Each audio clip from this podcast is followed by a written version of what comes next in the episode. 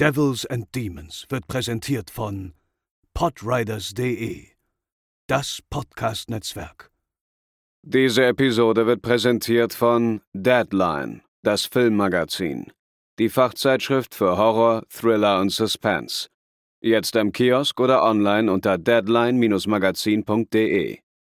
Was habe ich mit James Kahn gemeinsam? Richtig, wir haben beide das Buch Misery in der Vorbereitung nicht gelesen. Und damit moin moin und herzlich willkommen zur 212. Episode von Devils and Demons, der Horrorfilm-Podcast. Ich bin der Chris und bei mir sind natürlich wieder Pascal. Moin moin. Und André. Moin. Und wir setzen heute unsere Stephen King-Wochen. Es klingt so ein bisschen wie bei Burger King und McDonalds, ne? Irgendwie. Ja, ich habe auch schon so eine King-Krone auf. oh, wow, der war jetzt schon krass Meter. Ja. Ehrlich gesagt. Das war. Jetzt können wir aufhören schon für heute. Das war's. Besser wird's nicht. Das war der beste Fun-Fact. Ja. Wir reden heute über Misery aus dem Jahre 1990 und nach dem Jingle geht's los.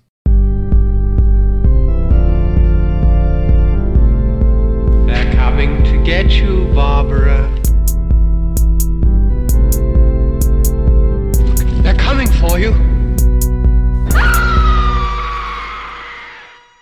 Ja, äh, Misery, heute muss ich gestehen, ich habe den Film im Vorfeld noch nicht gesehen, noch nie gesehen. Pascal, du glaube ich auch nicht.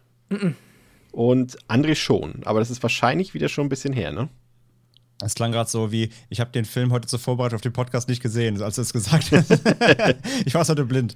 Ähm, nee, ich habe ihn gesehen und ja, ist ein bisschen her, aber ich komme mich schon noch nicht erinnern. Also jetzt nicht so ein typischer, ich habe den mal als Kind im Fernsehen gesehen, sondern vor ein paar Jahren letzte Mal. Ich bin quasi Method-Podcaster. Ja.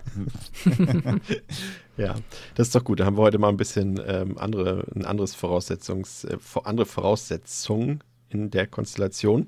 Ähm, ja, da können wir eigentlich direkt einstarten in den Film. Ähm, der hat auf Letterboxd eine Durchschnittswertung von 3,9 von 5. In der IMDb 7,8 von 10. Ist freigegeben ab 16 Jahren. Wenn ihr den kaufen wollt, digital, André, gibt es den gerade?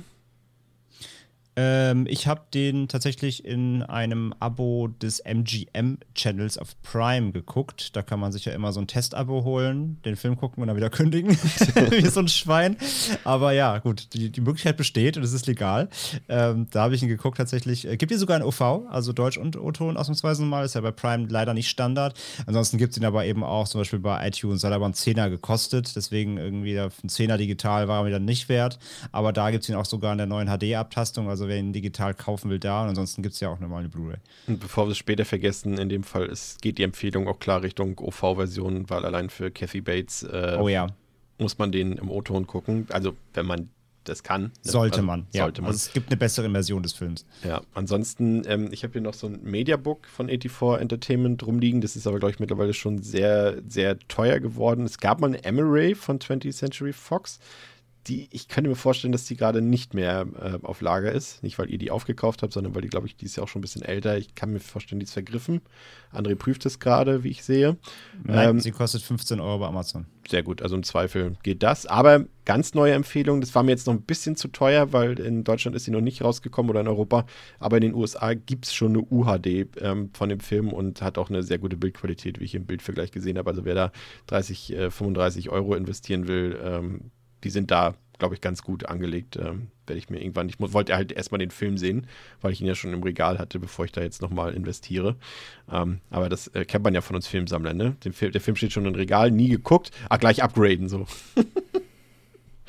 Sowieso, ja. Aber gibt es nicht die URD auch schon in Deutschland? Nee, leider nicht.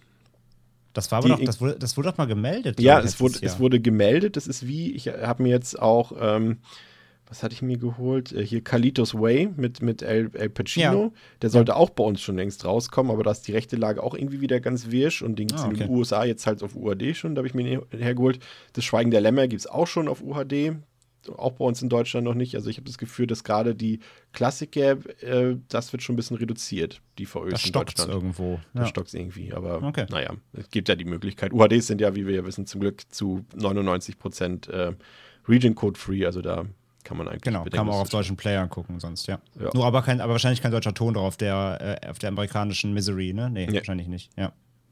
So, der Film läuft 107 Minuten, ähm, hat 20 Millionen Dollar gekostet, hat 61 Millionen Dollar eingespielt, war damit äh, auch ein ziemlicher Erfolg, als er im November 1990 in die Kinos kam. Und Pascal, da muss ich sagen, das war ein geiler Kinomonat. Kevin allein zu Hause kam in die hm. Kinos, der mit dem Wolf tanzt. Gut, Rocky 5 war jetzt nicht ganz so geil, aber Predator 2, äh, Chucky 2 und Jacob's Ladder, muss ich sagen, also da wäre ich auch einen ganzen Monat im, im Kino gewesen damals, glaube ich. Ja, ja, ist krass. Witzig, ich habe mir aber, das ist einfach, ähm, ja, einfach falsch in, mir in meinem Kopf abgespeichert, dass ich immer denke, dass der erste Home Alone noch in den 80ern rauskam. Aber nee, 90er. Ja, ja krass krasse Auswahl. Ja, Regie geführt hat Rob Reiner. Ähm, der ist ja eigentlich eher nicht der Horrorfachmann, aber er ist halt so ein bisschen der Stephen King-Fachmann. Darauf komme ich gleich noch zu sprechen. Hat er ansonsten noch A Few Good Men gedreht. The Princess Bride, ein sehr guter Film. Harry und Sally. Und eben Stand By Me. Vielleicht, also ich bin mir nicht ganz sicher. Wir können am Ende nochmal, äh, wenn wir zum Fazit kommen, nochmal resümieren, was denn nun wirklich die beste King-Verfilmung ist, von denen, die wir bisher gesehen haben. Aber Stand By Me ist auf jeden Fall bei mir sehr oben mit dabei. Im Cast, äh, auf den wir später natürlich auch noch, der ist ja hier sehr wichtig für den Film, genauer eingehen. James Caan, wie gesagt, den kennt ihr mit Sicherheit aus dem Paten oder aus Thief oder aus Rollerball. Kathy Bates kennt ihr auch. Äh, Lauren Bacall, eine absolute Hollywood-Legende, die ihm damals schon äh, auch im Film Noir eine große Rolle gespielt hat, bei The Big Sleep zum Beispiel und bei Key Largo. Eine absolute Hollywood-Legende, spielt ja auch in der Nebenrolle mit. Und ähm, es ist ja so, äh, wir wissen das ja, dass ähm, Stephen King seine eher realistischeren Stoffe ja immer unter seinem Pseudonym veröffentlicht hat. Also Richard, ich weiß gar nicht, ist, hat man, spricht man sein Pseudonym Deutsch aus oder eher Backman oder Bachmann? Richard? Ich glaube, du kannst schon Bachmann sagen. Ich würde mal sagen, dass man den schon irgendwie amerikanisch ausspricht. Ja. Wobei. Backman. Backman. Ja. ja. Aber wie gesagt, wir sind ja wir haben ja nun letztes Mal schon festgestellt, dass wir jetzt keine Stephen King-Experten sind und diesmal hat Pascal jetzt auch nicht den Sonderauftrag gekriegt, Misery einmal komplett durchzulesen. ähm, auf jeden Fall ähm, war es so, dass auch Misery jedenfalls unter diesem Pseudonym veröffentlicht werden sollte. Aber in der Zeit, in der er das Buch fertig geschrieben hat, wurde eben sein Pseudonym enttarnt. Und deswegen ist es dann ähm, quasi als Stephen King-Roman dann noch rausgekommen. Und ab Misery hat Stephen King so ein bisschen angefangen, seine Werke so ein bisschen zu reduzieren. Ähm, sie spielen in, in einem geringeren anderen Raum. Also in diesem Fall haben wir hier ein Kammerspiel, zum Beispiel Misery. Ähm, es sind weniger Personen beteiligt als in seinen vorherigen Werken. Das trifft natürlich jetzt nicht auf alle Bücher zu, die er danach geschrieben hat, aber schon auf einige. Und es ist ja auch so, André, also wir haben ja jetzt auch schon ziemlich viele Stephen King-Verfilmungen gesehen. Wir haben jetzt ja auch letzte Woche gerade erst sehr viele Negativbeispiele gehabt. Es ist ja schon mal so, dass obwohl der Name so groß ist, und seine, seine Romane ja auch so groß geworden sind, ist es schon eher selten, wenn da am Ende mal eine wirklich große Produktion mit einem Budget hintersteckt. Und ich meine, 20 Millionen sind in Hollywood jetzt auch nicht viel, aber für eine King-Verfilmung, ich sag mal, in der, in der Pre-It-Neuauflage, äh, Lagenzeit, ist das schon eine Menge Geld, ne? Äh, und es ist verwunderlich, dass es halt sonst irgendwie so wenig Geld immer nur drin steckt. Ja, ich bin immer unsicher, woran das lag. Also weil die, seine, seine Reputation hat er ja damals schon gehabt. Also er hat ja so viel geschrieben und so erfolgreiche Werke gehabt. Weiß nicht mal nicht, ob man sich da aber nicht rangetraut hat, weil immer das Verfilmen von solchen Geschichten ja auch, ja, muss, muss ja nicht immer gelingen. Wissen wir auch aus der langen Liste der King-Verfilmungen. Das kann auch ganz schnell nach hinten losgehen, gerade wenn es Bücher eben sind, die sehr viel mit imaginärem Arbeiten, wo wirklich der Kopf arbeiten soll während des Buchs. Ich meine, das ist ja bei King, bei Lovecraft ist es noch schlimmer. Also es gibt ja aber vieles, da, da, da, sagen ja auch immer Leute, das ist unverfilmbar so, ne? Und vielleicht sind es einfach auch immer die Themen, wobei ja jetzt Misery eben dann doch deutlich, sag ich mal, in Anführungszeichen leichter zu verfilmen ist, als es, keine Ahnung, Langoliers oder sowas. ähm, also ne, es, es, ich glaube, das, das wiegt sich ziemlich ab, so was die Stoffe sind und was dann, was dann gesagt wurde, ja, was, was, ist, was ist das Potenzial davon, ne? Wie ist das umsetzbar? Sind wir uns ja sicher, dass es auch wirklich ein, ein guter, griffiger Film wird oder wird das eher, naja, eher so B-Movie-Charakter? Also ich glaube, das lag so ein bisschen an den Stoffen, die da verfilmt werden sollten und letztendlich glaube ich auch, wer es anfassen sollte oder wen du verpflichten kannst dafür. Ne? Wer, wer will es umsetzen? Wen kriegst du mit ins Boot? Und ich glaube, daran liegt es dann, ob ein Produktionsstudio oder Produzenten irgendwie sagen, ja, okay, da glauben wir dran, das kann, das kann groß werden. Oder halt eher, ja, das kann man zwar machen, wir hoffen quasi auf einen Cash Grab. Ich meine, das ist wahrscheinlich auch so ein Ding, wir bringen den Stoff mal raus.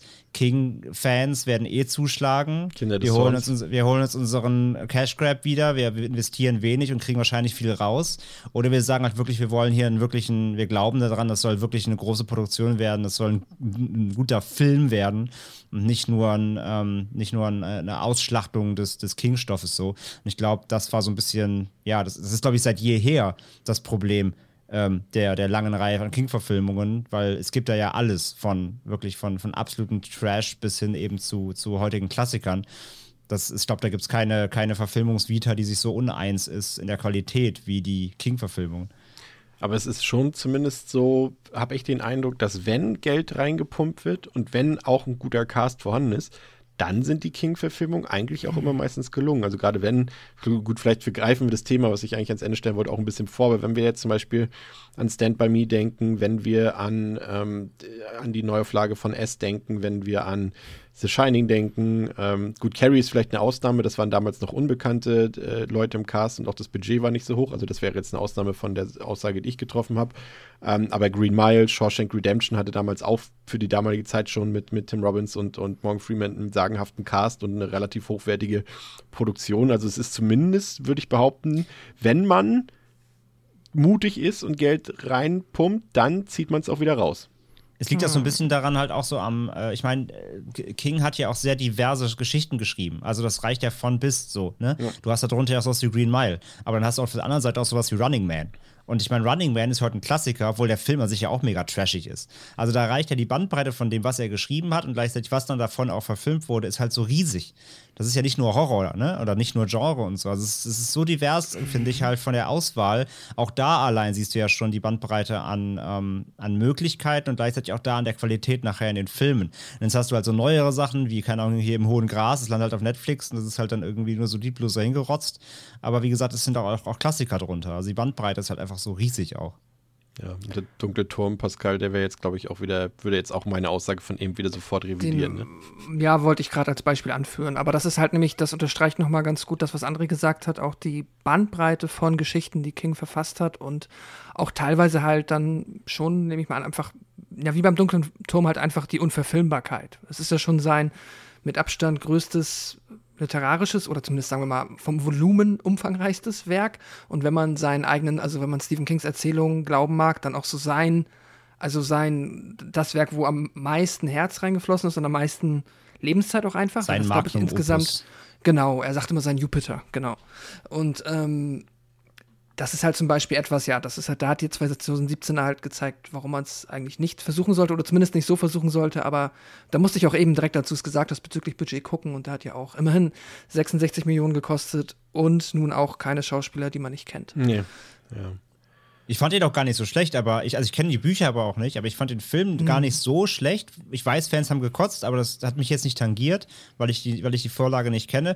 Aber ich habe trotzdem auch als Nichtkenner schon gemerkt, da fehlt ja alles. Also ich habe schon gemerkt, dass da 80.000 lose Enden drin sind und so wie es aussieht, wird das nie mehr fortgesetzt. das ist halt so, Nee. ja. Einmal, einmal die Kohle richtig schön verpulvert halt. Wolltest du Ja, was sagen. Pascal? Nee, nee, nee, ähm, eigentlich, äh, nee.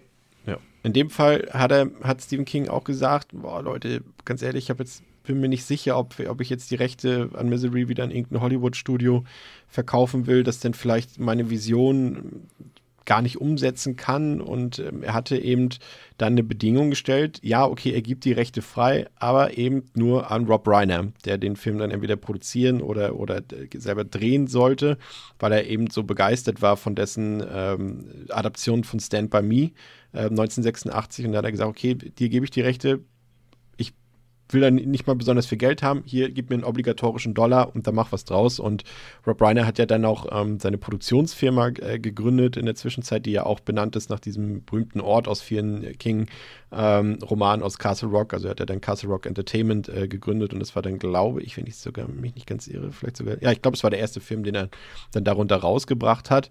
Und dass das natürlich dieser Stoff, also man weiß natürlich auch, äh, wenn man das so ein bisschen sich mit Stephen King beschäftigt an sich, mit dem Autor, mit seiner Lebensgeschichte, auch natürlich mit seiner, mit seinen vielleicht nicht so guten Seiten beziehungsweise negativen Lebenserfahrungen. Er war ja auch äh, wenn ich mich nicht ganz irre, alkoholabhängig mhm. und äh, kokainsüchtig auch. Ähm, und das ja auch sehr, sehr lange. Und äh, da steckt natürlich auch viel drin jetzt in so einem Werk wie Misery. Ähm, sehr persönliches Werk. Und dass er da nicht einfach so die Rechte so abtreten will an irgendjemanden, das ist dann irgendwie auch nachvollziehbar. Und ähm, wir gehen natürlich dann auch ein bisschen auf diese Motive, die da drin stecken, ein. Aber zunächst, Pascal, ähm, hast du uns eine Inhaltsangabe rausgesucht und ähm, it's your turn. Ja, von äh, 84 Entertainment. Und zwar Glück im Unglück für den Bestsellerautor Paul Sheldon. Nach einem Autounfall in den verschneiten Bergen wird er von der Krankenschwester Annie Wilkes gefunden, die ein großer Fan von Sheldons Romanfigur Misery ist. Als sie herausfindet, dass Misery im nächsten Buch sterben soll, dreht sie plötzlich durch. Sie nimmt den Schriftsteller als Geisel und zwingt ihn, ihre Heldin in einem Buch wieder zu erwecken. Noch ahnt niemand, dass sich Paul in den Händen einer Wahnsinnigen befindet, die ihn grausam verstümmelt und kaltblütig jeden aus dem Weg räumt, der, der sie an der Erfüllung ihrer Ziel, Ziele hindern will. Düster, beklemmend und unglaublich spannend. Die grandiose Bestseller-Verfilmung von Stephen Kings Romanschocker ist eine nervenzerrende Klasse für sich. Ich will jetzt nicht spoilern, aber ich gebe dem Text recht. ja, ähm, auf die Unterschiede natürlich auch äh, zu der Romanvorlage gehen wir zwischendurch und auch am Ende nochmal so ein bisschen ein. Da haben wir auch noch ein paar Sachen rausgesucht, weil schon, also das, das, ähm, der Film hält sich schon sehr nah am Buch, aber es gerade in der Gewaltdarstellung gibt es da doch schon ein paar eklatante Unterschiede, ähm, aber alles zu seiner Zeit. Ähm, ja, Pascal hat gesagt, Paul Sheldon ist ein sehr berühmter Romanautor, der eben vor allem durch seine historischen Liebesromane rund um die Hauptfigur Misery Chastain ähm, die Erfolge eingeheimst hat. Und äh, so langsam will er sich aber von dieser eher trivialen Literatur, was anderes ist es letztendlich ja nicht, es ist banale, triviale Literatur, davon will er sich lösen und er will er ernsthaftere Stoffe schreiben, weshalb er nun auch einen neuen Roman in der Feder hat, äh, der Miserys Geschichte letztendlich zu Ende bringen soll. Also sie soll sterben ähm, am Ende dieses Romans. Und äh, Paul befindet sich äh, zu Beginn des Films gerade mit dem Auto auf dem Weg äh, nach Hause nach New York und äh, muss dafür die sehr winterlichen Witterungen in Colorado überstehen. Aber leider kommt es auf der Fahrt zu einem tragischen Autounfall. Und in der Ödnis der verschneiten Wälder von Colorado scheint es irgendwie auch keine Hilfe für diesen schwer verletzten Autoren zu geben, bis dann eine ihm unbekannte Frau zu Hilfe eilt, ihn erst versorgt und mit zu sich nach Hause nimmt. Und da, Pascal, haben wir ja schon erstmal auch wieder so eine schöne Ausgangssituation. Ne? Gerade finde ich, also wir haben es natürlich nachher mit einem Kammerspiel zu tun. Ähm, aber das, was uns von außen gegeben wird, das sorgt ja auch schon für so eine richtig schöne Atmosphäre. Ne? Ich habe, hab, bevor wir angefangen haben aufzunehmen, habe ich zu dir schon gesagt, ich hätte den Film jetzt gerne irgendwie nachträglich doch im Dezember gerne geguckt, weil er so dieses winterliche, alles ist so verschneit, auch so ein bisschen stürmisch draußen und äh, diese Abgeschiedenheit auch, in der dieses Szenario dort stattfindet, ähm, muss ich sagen, hat sofort bei mir wieder gewirkt. Ne? Also das ist, man ist sofort dabei, gerade auch so diese erste Szene, in der irgendwie alles noch so ein bisschen glücklich scheint. Ne? Also er, er fährt mit mm. dem mhm. Auto, dazu läuft so beschwingte äh, Soul-Musik und äh, da, da habe ich gedacht, oh, jetzt habe ich richtig Bock auf den Rest des Films. ja, das hat, äh, das ist super. Das, ähm, da hat es vielleicht ja dann bezahlt gemacht, dass King halt auch explizit darum gebeten hat, dass Rob Reiner das machen soll, weil er das ja hier abermals bewiesen hat, dass er es auch super schafft. Und ich finde das immer so wichtig bei allen Verfilmungen, die irgendwie auf Kings Werke beruhen, dass er halt diesen, diese King Atmo erzeugen kann. Das ist jetzt auch nicht nur unbedingt, das ist auch natürlich einfach ganz viel diese ja, amerikanische, wunderschöne Natur, die ihm da in die Hände spielt und die diese Atmosphäre unterfüttert. Aber ich, ähm, ja, habe mich auch direkt wohlig gefühlt. Und ja, kann ich nur so unterstreichen. Also erzeugt direkt Atmosphäre und ja, hat auch bei mir Spaß. Also quasi hat auch mich krass gehypt dafür, den Rest des Films zu gucken. Das ist so ein Film, da will man sich, da will man sich sofort so eine Kuscheldecke schnappen und im, im Sessel mm. irgendwie so zusammenkauern und dann äh, schön gruseln.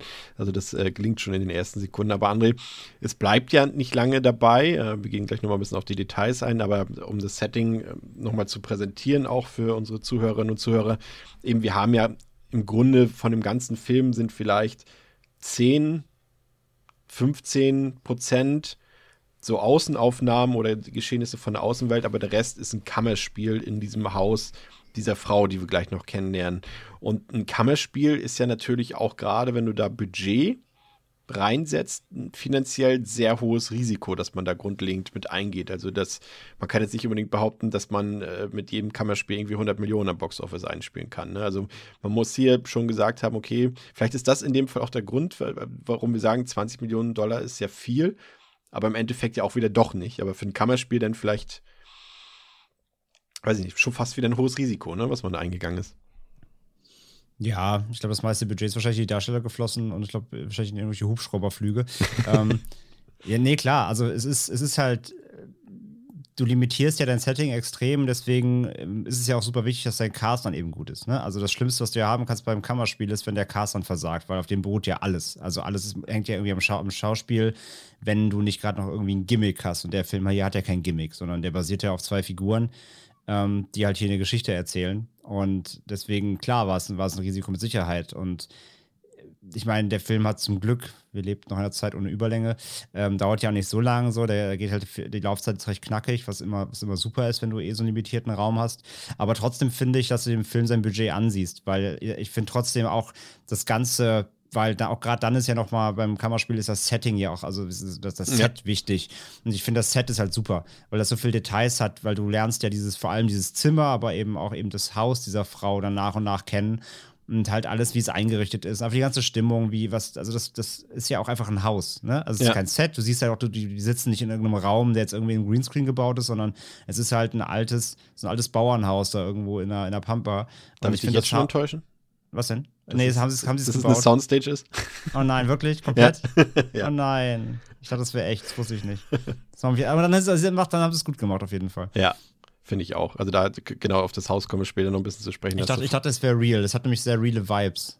Ja, ähm, finde ich auch, finde ich auch. Also umso mehr, umso mehr Respekt an die Ausstatter sozusagen, dass ja, es eben ja. so lebendig aussieht. Absolut. Ähm, und ich glaube, ich glaube, daran merkst du es halt schon auch, ne? Und äh, wie gesagt, und der Rest ist, glaube ich, dann doch eben in die in den Cast geflossen ich finde es bei, bei King ja immer wieder interessant, auch wie, wie diese Tropes auch immer wieder kehren. Also es sind ja positive, die er selbst mehr oder weniger so ein bisschen geschaffen hat. Aber zum einen haben wir dieses Schneesetting, dieses Wintersetting, das haben wir in The Shining natürlich schon gehabt. Ich kann mich erinnern an Dreamcatcher, der ist ja auch komplett in Schnee und Eis sozusagen. Also das ist jetzt nichts Neues äh, bei ihm. Und auch diese Abgeschiedenheit, die kennen wir auch, Pascal, schon aus, äh, nur mal jetzt wieder die prominenten Beispiele, aber eben The Shining, ne? ist halt auch, mhm. denn auch das Thema Autounfall oder dass irgendwie ein, ein Unfall dazu führt, zu einer, zu dieser Situation der Isolation, haben wir sehr oft bei ihm. Und natürlich eben hier die Figur von Paul Sheldon, der Autor, der mhm. Schriftsteller. Äh, das haben wir auch gesehen und gelesen, je nachdem, wie man es will, in, in The Shining, in Tommy Knockers zum Beispiel, in, in wie ist der andere Film noch, André Stark, ne? Stark the Dark Half. Ähm, ja. Das geheime Fenster. Das geheime Fenster, genau. Und äh, das sind alles diese wiederkehrende Motive. Und man könnte ja fast immer sagen, dass es ein bisschen redundant ist, aber irgendwie bei Stephen King geht das okay. ja, er hat einfach, er macht halt diesen Self-Insert vergleichsweise ja. oft, aber auch nicht immer, ne? Also deswegen, man, also das, finde ich, darf man dann auch nicht irgendwie darauf runterbrechen, dass in jedem, in jeder Stephen King-Geschichte es irgendwie um einen Autoren geht, der eigentlich er selber ist. Ähm, aber es passiert schon vergleichsweise oft. Und es ist ja meistens dann so, wenn er auch versucht, zumindest so aus meiner Sicht halt persönliche oder naja, auch persönliche Erfahrungen mit einfließen zu lassen und der wahrscheinlich einfach eine Figur braucht, die vergleichsweise geerdet ist und in die er sich halt auch während des kreativen Prozesses reinversetzen kann. Zumindest habe ich also immer so ein bisschen, wenn man was von ihm gelesen hat, hat er das oft auch so gesagt, dass es halt dann einfacher quasi realere menschliche Geschichten zu schreiben, wenn er sich da quasi selbst drin reinschreiben kann durch irgendeine andere Figur. Das äh, auch eben in dem Fall ist es eben was, äh, ein, eine Geschichte, die eben auf seinem Leben so ein bisschen beruht, beziehungsweise die Motive davon. Also er verarbeitet hier eben seinen Job als Autor, aber vor allem in dem Fall die Berühmtheit, die er natürlich auch erlangt hat. Und äh, das kennen wir natürlich alle von den ganzen Superstars aus, aus Hollywood und so weiter. Das, da gibt es eben so, so, eine, auf das Thema kommen wir gleich noch ein bisschen zu sprechen. Da gibt es eben Hardcore-Fans, äh, Ultra-Fans, die, die dein Leben besser kennen als du selbst und, und, und solche Sachen. Und das ist mit, mit natürlich auch Unannehmlichkeiten verbunden, genauso wie mit Annehmlichkeiten. Aber es gibt da eben diese eine Geschichte, die, die hatte ich gelesen, ähm, dass er mal mit Bruce Springsteen irgendwie zum Abendessen war und irgendwie da auch ein paar Leute ihn die ganze, die ganze Zeit den Tisch beobachtet hatten. Und ähm, er dachte natürlich, okay, klar, ich meine, ich sitze hier mit dem Boss, ne, mit, mit dem, dem vielleicht berühmtesten Rockstar Amerikas an einem Tisch. Äh, die gucken den an, aber die kannten Bruce Springsteen gar nicht. Die wollten zu ihm, zu Stephen King. Und das sind so Sachen, mit die er, glaube ich, bis heute nicht so ganz verstanden hat und äh, nicht so verarbeitet hat, dass er halt als Autor trotzdem ein absoluter Weltstar ist, wo, von dem man auch das Gesicht kennt. Ne? Also ich muss ganz ehrlich sagen, ich bin jetzt auch nicht äh, der größte Literat. Ähm, aber ich sag mal so, so viele Gesichter von Autoren, die nicht deutsch sind, äh, kenne ich jetzt auch nicht so auf Anhieb. Sag ich mal, wenn du jetzt irgendwie, ich habe ja mal bei Schlag den Rab und Schlag den Star immer dieses Gesichterraten von Prominenten und wenn du das mit komplett mit, mit, äh, mit Leuten aus der Literatur machen würdest bei mir, ich weiß nicht, wie viele Punkte ich da holen will, wahrscheinlich nicht so viele, aber Stephen Kings Gesicht kennt irgendwie jeder. So, und ähm, das ist, glaube ich, auch das, was so sein Leben so ein bisschen auch ausgezeichnet hat. Und ähm, er hat dann auch später, äh, nachdem Misery rausgekommen ist, äh, ist auch mal jemand in sein Haus eingebrochen. Das ist ja auch immer so ein, so ein Thema. Äh, auch so Stalker hatte er ja, glaube ich, auch sehr viel, aber hier ist jemand in sein Haus eingebrochen mit einer Bombenattrappe. Und er war, Stephen King war nicht zu Hause zu dem Zeitpunkt, aber ich glaube, war es seine Tochter oder seine Frau oder so weiß ich jetzt nicht mehr genau, auf jeden Fall jemand aus, seinem, aus seiner Familie. Und es hat sich dann herausgestellt, dass der Mann, der dort eingebrochen ist, eben aus einer Nervenheilanstalt ausgebrochen ist. Und er war in dem Glauben, dass Stephen King die Story für Misery bei ihm geklaut hätte. Und daraus hat er dann später aber wiederum für seine eigene Kreativ Kreativität was geschöpft und hat daraus dann das geheime Fenster gemacht. Also das ist schon, ist schon, ist schon sehr interessant, wenn man da so ein bisschen auch sich so ein bisschen eingräbt in diese Geschichte. Also gerade von Stephen King in die Biografie, es ist ja schon mal ein, einfach ein sehr, sehr interessanter Mensch. Ja, ähm, einen Moment fand ich richtig krass inszenatorisch, ähm, André, das war diese Montage. Es gibt ja quasi, wir sehen ja eben, wie Sheldon durch den Schnee dort fährt und in dem Moment, wo er den Unfall, Unfall hat, gibt es ja diesen Flashback ein paar Tage vorher, wie er gerade mit seiner Agentin dort, mit seiner Verlegerin zusammen in dem Büro in New York sitzt. Und ähm, er irgendwie sagt, er will jetzt ja was anderes schreiben, so in dem Sinne, something written for my tombstone. Also er will irgendwas schreiben, was später auf seinem Grab stehen kann. Und ich fand das so krass gemacht, weil dann gibt es einen richtigen Hardcut und du siehst ihn dann halbtot in seinem Auto liegen, ne? Also dieser Überschwung von seinem Let sein letztes Wort ist, ist Grabstein und zack, siehst du ihn schon halbtot im Auto. Also früher, als er sich das erhofft hat. Und das fand ich richtig krass gemacht. Also. Ja, hab bei der, ich habe bei der Szene auch immer, also wenn er mit der ähm, mit seiner Verlegerin da spricht, habe ich irgendwie immer kurze Mouth of Madness Flashbacks weil er auch am Anfang die Szene ist, wo sie in, in dem Büro des Verlegers diskutieren, wo er halt ist, wo auch äh, dann die, die, die Agentin dazukommt und so. Irgendwie von diesem Szenario habe ich immer dann auch, ich meine, ist auch gleich die Thematik, geht ja auch um Schriftstellung. Und so. Ja.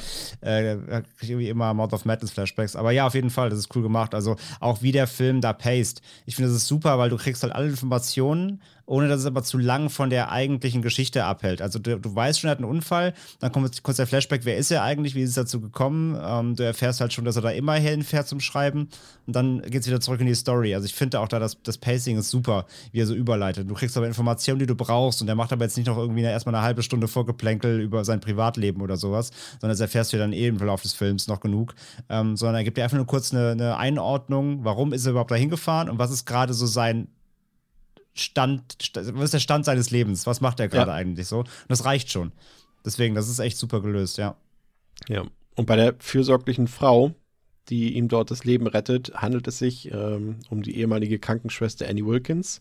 Ähm, diese wohnt so ein bisschen abseits der nächsten Stadt dort. Ich glaube, Silver Creek hieß die Stadt, wenn ich mich nicht ganz irre. Und ja. ähm, genau, sie wohnt dort in einem Haus mitten im Wald. Und äh, nach zwei Tagen kommt dann der verletzte Autor, also Paul Sheldon, wieder zu sich und muss feststellen, dass Annie nicht nur eine großartige Krankenpflegerin ist, sondern auch noch ein großer Fan von ihm ist und äh, von seinen Romanen rund um die Figur Misery Chastain. Und äh, ja, da denkt er sich, so lässt es sich doch eigentlich aushalten, trotz meines gebrochenen Beins und der ausgekugelten Schulter. Und Annie bekocht ihn, sie verpflegt ihn, sie verarztet ihn, sie gibt ihm Medizin ähm, für die nächsten Tage. Und als Dank dafür lässt Paul Annie dann sein neues Manuskript lesen. Und äh, diese kann es natürlich kaum erwarten zu erfahren, ähm, wie es mit ihrer Lieblingsfigur, mit Misery Chastain, weitergeht. Doch womit Paul jedoch nicht so rechnet, ist die Wut und Entgeisterung, die ihm seitens Annie entgegenschlägt, nachdem diese in sein neues Werk hineingestöbert hat. Zum einen ist es die Wortwahl, ich glaube, es ging da irgendwie um das, weil er, weil er Schimpfwörter benutzt, das ist ihr negativ mhm. aufgefallen und auch so ein bisschen die Sinnlosigkeit in der Geschichte, aber vor allem eben die Tatsache, dass Sheldon seine Hauptfigur Misery einfach sterben lässt. Das ist komplett unbegreiflich für Annie und das teilt sie dem Autoren auch, ich sag mal, sehr unmissverständlich, lautstark und aggressiv mit. Ähm, und Paul, und das finde ich ganz gut, dass der Film das auch so früh aufmacht, Paul ahnt hier eigentlich schon, okay, die Situation, in der ich mich hier gerade befinde, die ist vielleicht doch nicht so schön, wie ich das eben noch dachte, als sie mich immer so schön bekocht hat und äh, gewaschen hat und so weiter. Das ist eine gefährliche Situation. Und dieser Gedanke verstärkt sich dann auch, als Annie ihm mitteilt, dass sie weder seine Agentin noch irgendwelche Angehörigen noch einen Arzt verständigt hat für ihn. Und äh, Pascal, da ist es ja gerade dieser Moment des ersten Ausrasters von Annie. Ähm, da wird natürlich klar für Paul, aber auch für uns als Zuschauerin, der darf hier nicht freiwillig wieder rausgehen aus der Szene, ne? Also der ist da gefangen. Das ist, ja, ja, das fand ich super spannend. Ähm, da würde mich auch dann gleich mal oder ja, irgendwann mal interessieren, wie ihr das äh, verfolgt habt. Ich meine, äh, André kannte den Film schon und man kann sich auch denken und ich habe jetzt auch nicht wirklich irgendwie zu einem Zeitpunkt gedacht, auch gerade noch am Anfang, wenn sie ja dann noch halt, bevor man zum ersten Mal merkt, dass mit ihr mehr als nur ein bisschen etwas nicht ganz richtig ist, äh, hätte man ja vielleicht den Gedanken haben können, dass sie tatsächlich einfach nur ähm, nett ist und dass die Gefahr dann irgendwie aus einer anderen Richtung später in der Geschichte auftaucht. Aber es ist schon sehr gut inszeniert, so dass man nachvollziehen kann, dass er es noch ein bisschen glaubt. So, er wacht auf. Ich meine, es wäre ja auch, und es ist ja auch kommen wir noch später zu, aber es ist ja irgendwie auch schon schräg, ne? So, du fährst irgendwie durch, äh, die USA sind gigantisch groß, du bist zwar ein bekannter Autor, aber du fährst irgendwo durch den Wald, knallst gegen einen Baum, wachst auf und bist da halt irgendwann mal bei deinem Superfan. Es ist natürlich schon super weird, ähm, aber äh, ja, es ist bis zu diesem Zeitpunkt genau das, was du gesagt hast, äh, ist es, also ab dem Zeitpunkt ist es spätestens klar.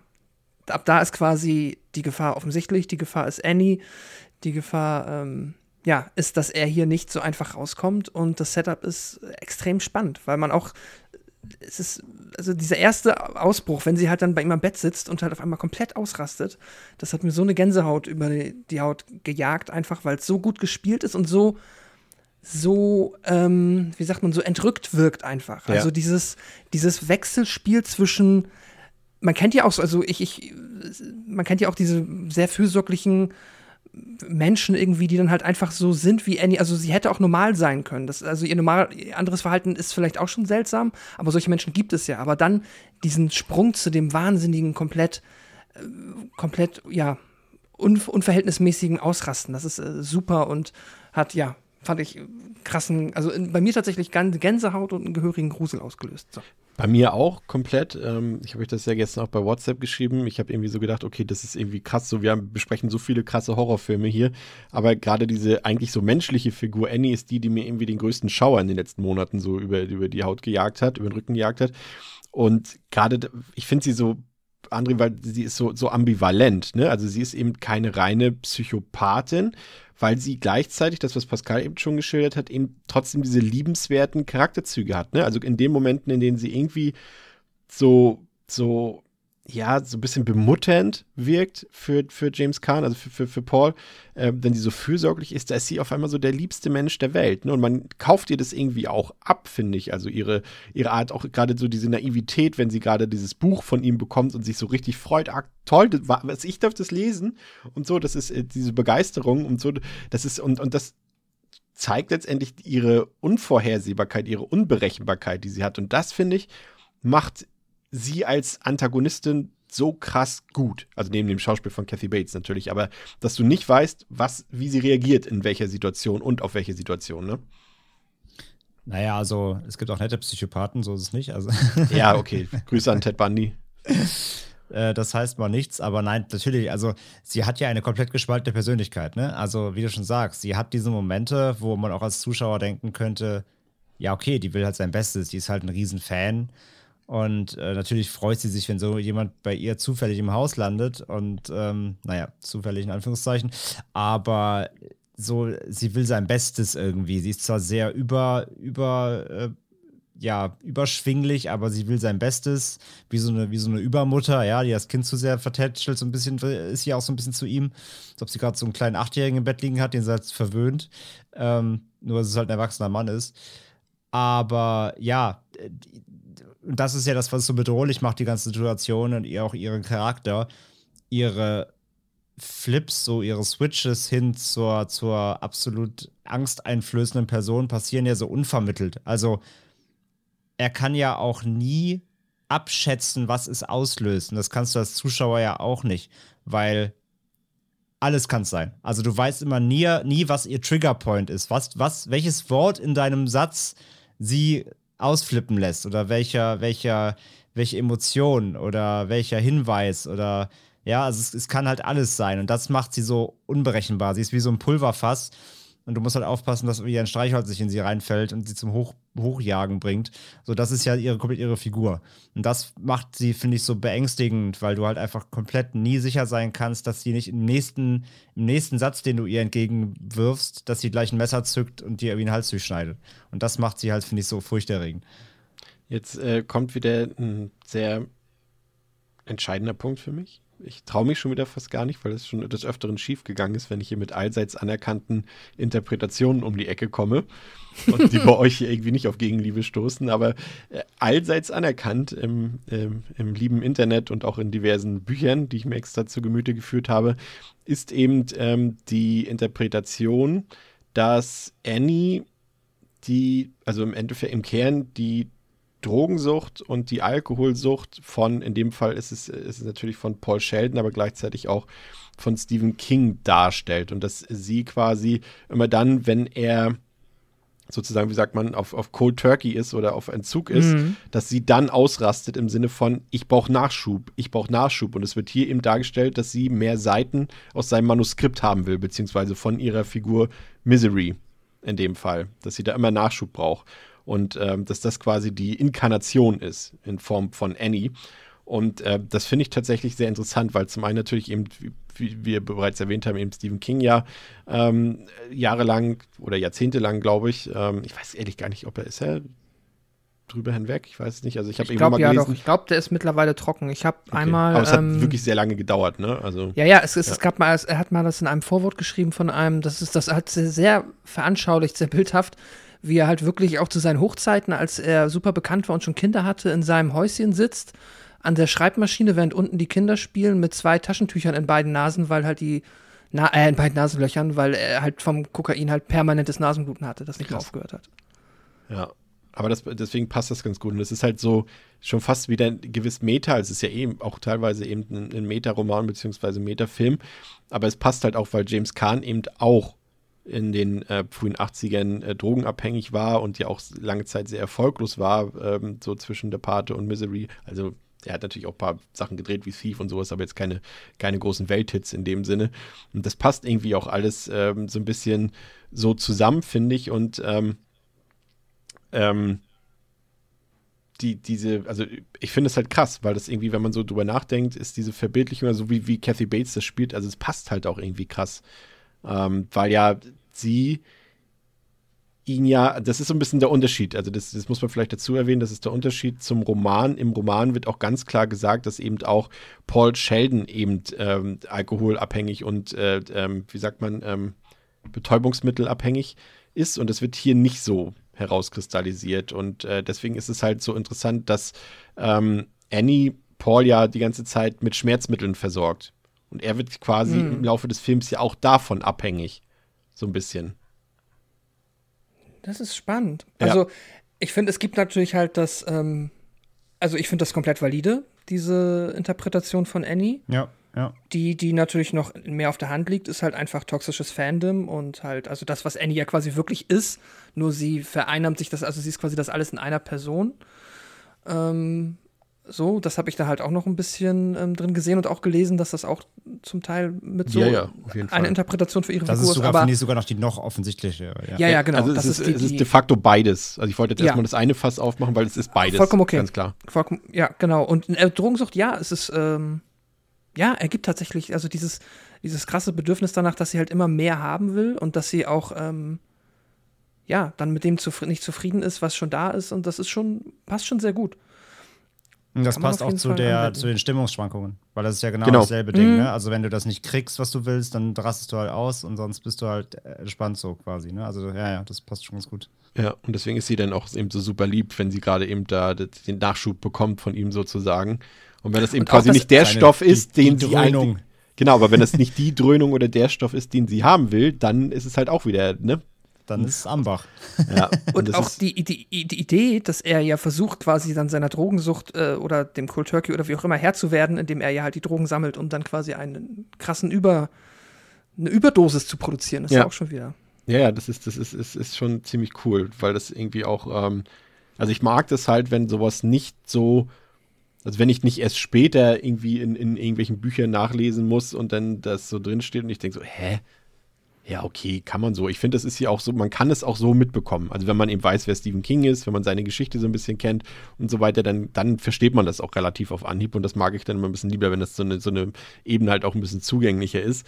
Und du hast es halt in so vielen Sachen. Jetzt kommt eben noch die andere Ebene, das ist eben diese, dieses Stardom und halt eben auch diese Kunstthematik an sich.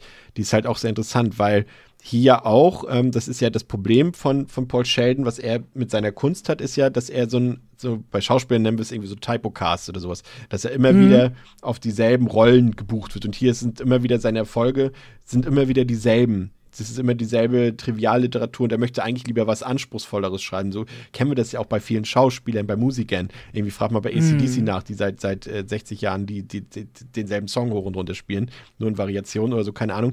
Und ähm, da gibt es ja viele andere Beispiele. Und wenn du dann irgendwie, nehmen wir mal an, Rammstein würden auf einmal, äh, nee, ist ein schlechtes Beispiel, aber ähm, Naja, ACDC war ja ein gutes Beispiel. Ja, die würden jetzt müssen in- halt, du kannst halt keine. ACDC-Platte, genau, du kannst halt keine ACDC-Platte rausbringen, die nicht so klingt, wie sie immer geklungen haben. Genau, und weil die Fans dann eben auch sauer sind und so ist es halt hier eben auch. Ne? Also Annie ist, wenn da was abweicht von seinem, was er sonst schreibt, dann das geht gar nicht halt. Ne? Und das ist halt so interessant, weil wir es halt kennen. Ne? Also die Leute, gewisse SchauspielerInnen oder MusikerInnen, die dürfen nicht aus ihrem Typ ausbrechen, weil die Fans das nicht wollen. Und das ist ja so ein Abhängigkeitsverhältnis, was du hast. Der ist ja in dem Fall hier eher als Schriftsteller ist ja auch abhängig von seinen Lesern. Wenn er damit seinen Lebensunterhalt verdienen will, muss er seine Leser begeistern. Und gleichzeitig benötigen die Leser oder Leserinnen, äh, benötigen den Autoren, also so wie Annie jetzt eben Paul benötigt, weil sie ja Nachschub haben will. Ne? Und das ist halt, dieses Abhängigkeitsverhältnis wird auch so gut dargestellt irgendwie in diesem Film, finde ich. Das- Ja, Pascal, ja. absolut. Achso, sorry. Nee, ich sag Ja. Pascal, ja. Absolut. Äh, Ich finde, das ist, ähm, das ist natürlich jetzt halt, äh, das ist ja jetzt wirklich nicht mehr subtil. Das ist ja offensichtlich äh, einfach die Verkörperung in Form von Annie und dieses Abhängigkeitsverhältnis, ja, definitiv. Und es ist halt auch so, also die Tatsache, dass sie halt mit dem neuen Manuskript, mit der Geschichte, die nichts mit Missouri zu tun hat, dass sie damit halt so sehr nichts anfangen kann und dass sie das richtig verabscheut und hasst, ist halt, ja, man könnte schon fast sagen plakativ, aber es ist halt, finde ich auch einfach super anschaulich und weil es so realistisch ist, auch trotzdem richtig gut, weil es ist halt äh, so dieses Symbol dafür, er möchte da ausbrechen, er möchte etwas anderes machen und er hat keine Lust mehr auf das, was offensichtlich erfolgreich ist. Er will, aber ihm halt nicht mehr gefällt, sondern er möchte einen neuen Stil finden, neue Geschichten erzählen. Und dann ist der Superfan, der ja eigentlich so, das ist ja die Ironie, man müsste ja meinen, sie müsste sich ja sie müsste ihn ja darin unterstützen, davon Ja. loszukommen, weil sie liebt ihn ja so. Sie hat ja einen Schrein für ihn. Sie ist sein größter Fan. Sie liebt ihn. Aber eigentlich liebt sie ihn nur, wenn er genau das macht, was sie will. Exakt. Und wenn er das nicht macht, dann zwingt sie ihn sogar dazu quasi, jetzt, ich will nicht zu weit vorausgreifen in der Erzählung, aber dann ist sie, sagen wir mal, sehr unglücklich damit und äh, möchte, dass er es unterlässt und zwingt ihn dazu, quasi das weiterzumachen, was sie Das- quasi sich von ihm erhofft. Ja. das, das Schöne ist ja, man kann das, wir haben ja gerade so ein, ich passe jetzt theoretisch nicht so ganz hier rein, aber es ist ja letztendlich auch äh, äh, aus dem Kultur- oder Kunstbereich, wenn wir uns diese, diese ganze K-Pop-Szene reinziehen, sei es bei diesen ganzen K-Pop-Dramas oder sei es eben bei, bei K-Pop, bei der Musik halt, K-Pop-Dramas heißt nicht K-Dramas, und bei K-Pop, dass ja auch dort die zum Beispiel extra darauf geachtet wird, dass die Sängerinnen und Sänger so quasi so unpersönlich wie möglich sind oder so wenig von denen aus ihrem Privatleben bekannt ist, dass eben jeder äh, Mann oder jede Frau äh, oder sonst wer, äh, sich quasi reflektieren, also das darauf projizieren kann, die eigenen mhm. Wünsche sozusagen. Ne? Deswegen ist, müssen die ja auch immer offiziell alle Single sein, damit theoretisch für mich immer die Erreichbarkeit vorhanden ist für die und sowas. Ja. Und das kann man da auch ganz gut äh, darauf projizieren, finde ich. Aber André, eigentlich ist sie ja, ähm, ist sie ja das beste Feedback, was man eigentlich haben kann. Ne? Sie ist ja das direkte Feedback. Das ist so, als wenn wir jetzt hier podcasten und eine von unseren lieben Zuhörerinnen oder Zuhörern sitzt direkt daneben und äh, sagt, wenn, wenn ich wieder ein falsches Sprichwort sage, du, das ist falsch. Das machst du nochmal neu. Ja. Schnitt. ja, es ist halt das ungefilterte Feedback, ne? Das ist wie halt, wenn du einen Aufsatz hältst oder musst irgendwie eine Rede halten und, und liest es als erstmal dein, deiner Freundin oder deinem Bruder oder deiner Frau oder wem irgendwem vor, um halt das, sagst halt, ne, sei ehrlich so. Du brauchst ja. halt kein, das ist halt, also im Grunde, das ist ja auch, ne, wieder, da kommen wir am Ende zu, ich will jetzt noch nichts vorwegnehmen, aber das hat ja auch Einfluss darauf, was da passiert auf ihn natürlich. Da gibt es dann einen schönen Satz am Ende, äh, den ich nicht, nicht verraten möchte. Aber na klar, also ähm, es ist für ihn eigentlich in dem Sinne das beste Feedback, was er als Autor haben kann. Aber das bringt ihm halt in der Situation nichts, in dem er quasi aus, nicht aus dem Zimmer rauskommt. Aber so rein theoretisch, klar, best, besser geht's eigentlich nicht. Du hast keine geschönte Meinung, ja, von äh, ange also ich sag jetzt mal angeblichen Superfans, die natürlich nicht Annie sind, ähm, die irgendwie in deinem Bookstore stehen und ihm bei der Lesung irgendwie sagen, oh, sie sind der Beste, den es gibt und alles, was sie schreiben, ist großartig. Und dabei finden sie aber vielleicht eigentlich die Hälfte von einem Buch eigentlich Mist, aber würden es ihm nie sagen, weil sie einfach zu sehr Fans und Ehrfurcht vor ihm haben, sondern sie sagt halt, nö, ist scheiße, jetzt verbrennen wir das mal hier. das wäre wie dann, wenn einer unserer Hörer oder Hörerinnen sagen würde, nee, der Podcast war Müll, den löschen wir jetzt. Müssen wir dann ja. neu machen. Nee, die, also die vier, die vier Stunden Saw, das war gar nichts. Das machen wir jetzt aber nochmal.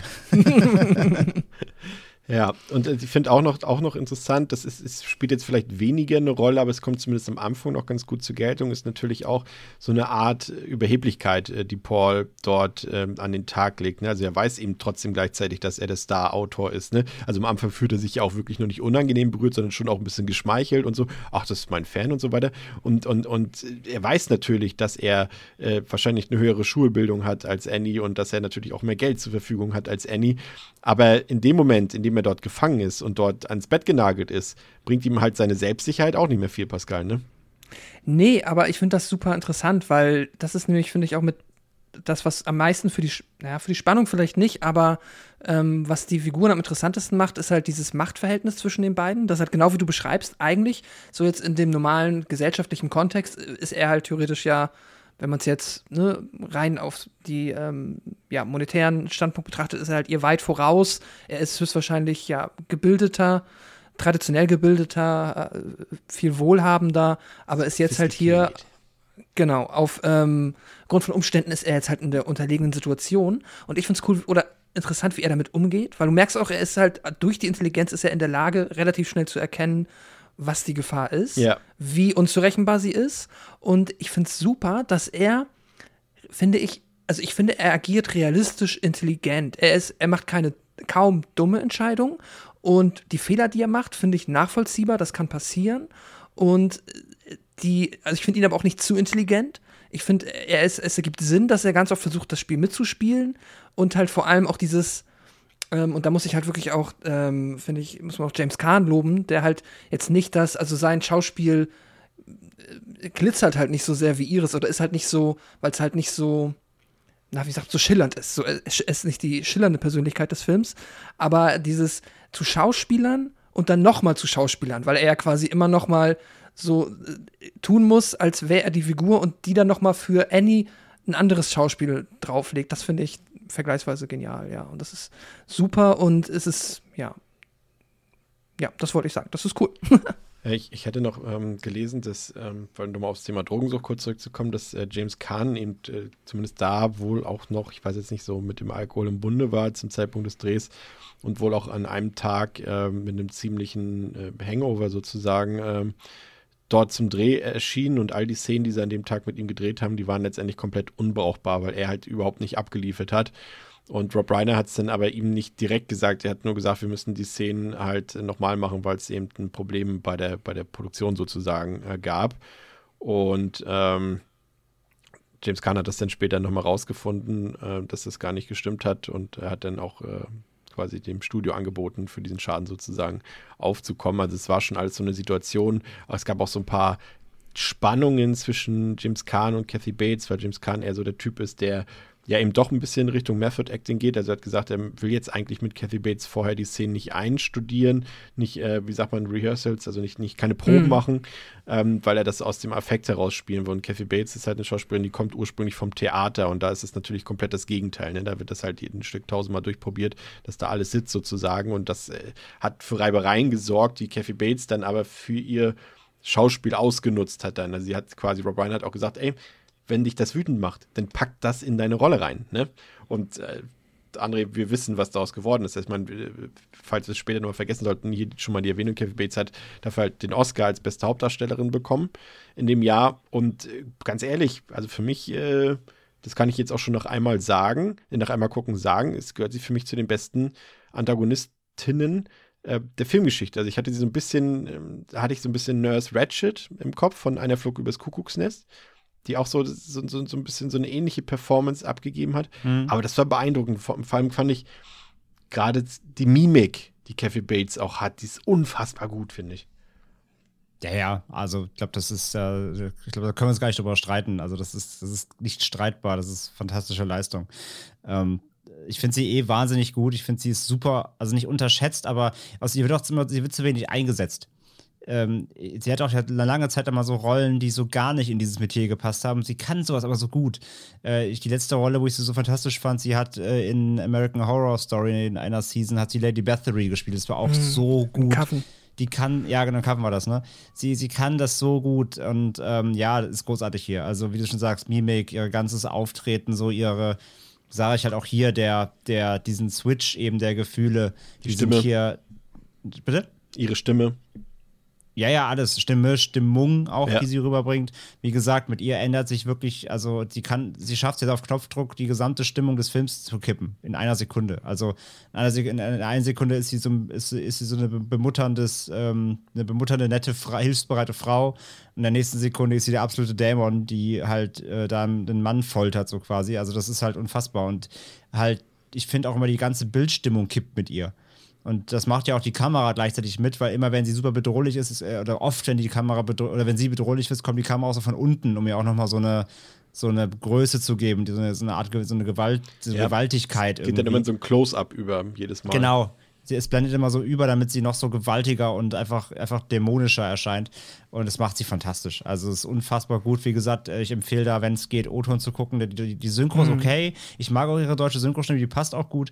Und äh, die deutsche Synchro gibt sich alle Mühe, ähm, aber es ist nicht ganz einfach das Level so. Also wenn man die Möglichkeit hat, sonst mit Subtitles gucken, aber im Original ist ihre, ihre ganze, die ganze Darbietung ist, ähm, ist absolut fantastisch so. Aber ich möchte auch, ich möchte James Kahn aber auch gar nicht hinten dran stellen, der ist genauso super, weil er auch dieses, dieses, diese Opferrolle so super ausfüllt. Und wie du schon perfekt gesagt hast, eben auch dieser Wandel von überheblichem Weltstar zum einfach nur Opfer. Ja. Das macht er halt auch so fantastisch. Also die beiden nehmen sich da auch überhaupt nichts. Das ist die, als Duo, die beiden, das ist großartig. Ich habe hab da, hab da nachher noch eine Szene bei James Kahn, da dachte ich, wow. Also das also so, also man weiß ja auch, dass es ein guter Schauspieler ist, so, aber da hat mich eine Szene so richtig beeindruckt und berührt, aber dazu kommen wir später noch. Ähm, Pascal, würdest du ähm, André zustimmen? Ähm, oder uns zustimmen bei, bei unserem Schwärmen über Kathy Bates und gleichzeitig gebe ich dir noch einen Punkt mit auf den Weg, den ich auch gelesen habe und den ich auch noch faszinierend fand, auch, auch wieder auf so einer Metapherebene, dass die, die James Kahn, also, also Paul, wenn er dort ans Bett gefesselt ist ähm, und er sich ja quasi nicht bewegen kann. Ne? Er hat ja quasi so eine Art mm. körperliche Paralyse, wenn man so will. Und dass das gleichzeitig eine Darstellung ist von ähm, seiner von dieser Sackgasse, in der er sich auf, in, in, also seiner kreativen Sackgasse, in der er sich befindet. Also er kommt da nicht raus, er kann sich nicht bewegen in seiner Kreativität, weil die Leute immer nur das eine von ihm haben wollen. Und gleichzeitig ist er ans Bett gefesselt. Also seine Physis Mhm. Ist quasi, also bringt das nochmal zum Ausdruck, finde ich. Aber gerne erstmal zu Kathy Bates was, natürlich. ähm, ja, ey, Kathy Bates ist, ist, fantastisch. Hat mich komplett, komplett umgehauen. Ich kannte sie vorher halt auch äh, hauptsächlich aus American Horror Story Und ich muss mal überlegen, ich muss mal durch ihre Filmografie gehen, vielleicht auch durch noch ein paar andere Filme, wo ich jetzt einfach sie. Also sie hat, ja, sie, so, sie hat ja kurz als, als Hinweis an der Stelle, gebe ja. ich dir dann auch gleich mit, sie hat ja, also Stephen King war ja selbst auch so begeistert von Kathy Bates in dem Film, dass er ja sogar noch äh, zwei Rollen direkt für sie geschrieben hat. Also sie hat ja in, in, in seinem Buch äh, Dolores Claiborne ähm, da, die, das hat er geschrieben, schon in dem Bewusstsein, dass Kathy Bates das eigentlich spielen muss. Und das hat sie später auch gespielt in, in, in Dolores, also 95 war es, glaube ich. Mm. Und auch in ähm, The Stand hat er ja quasi auch eine Rolle auf den Leib geschrieben. Ah, okay.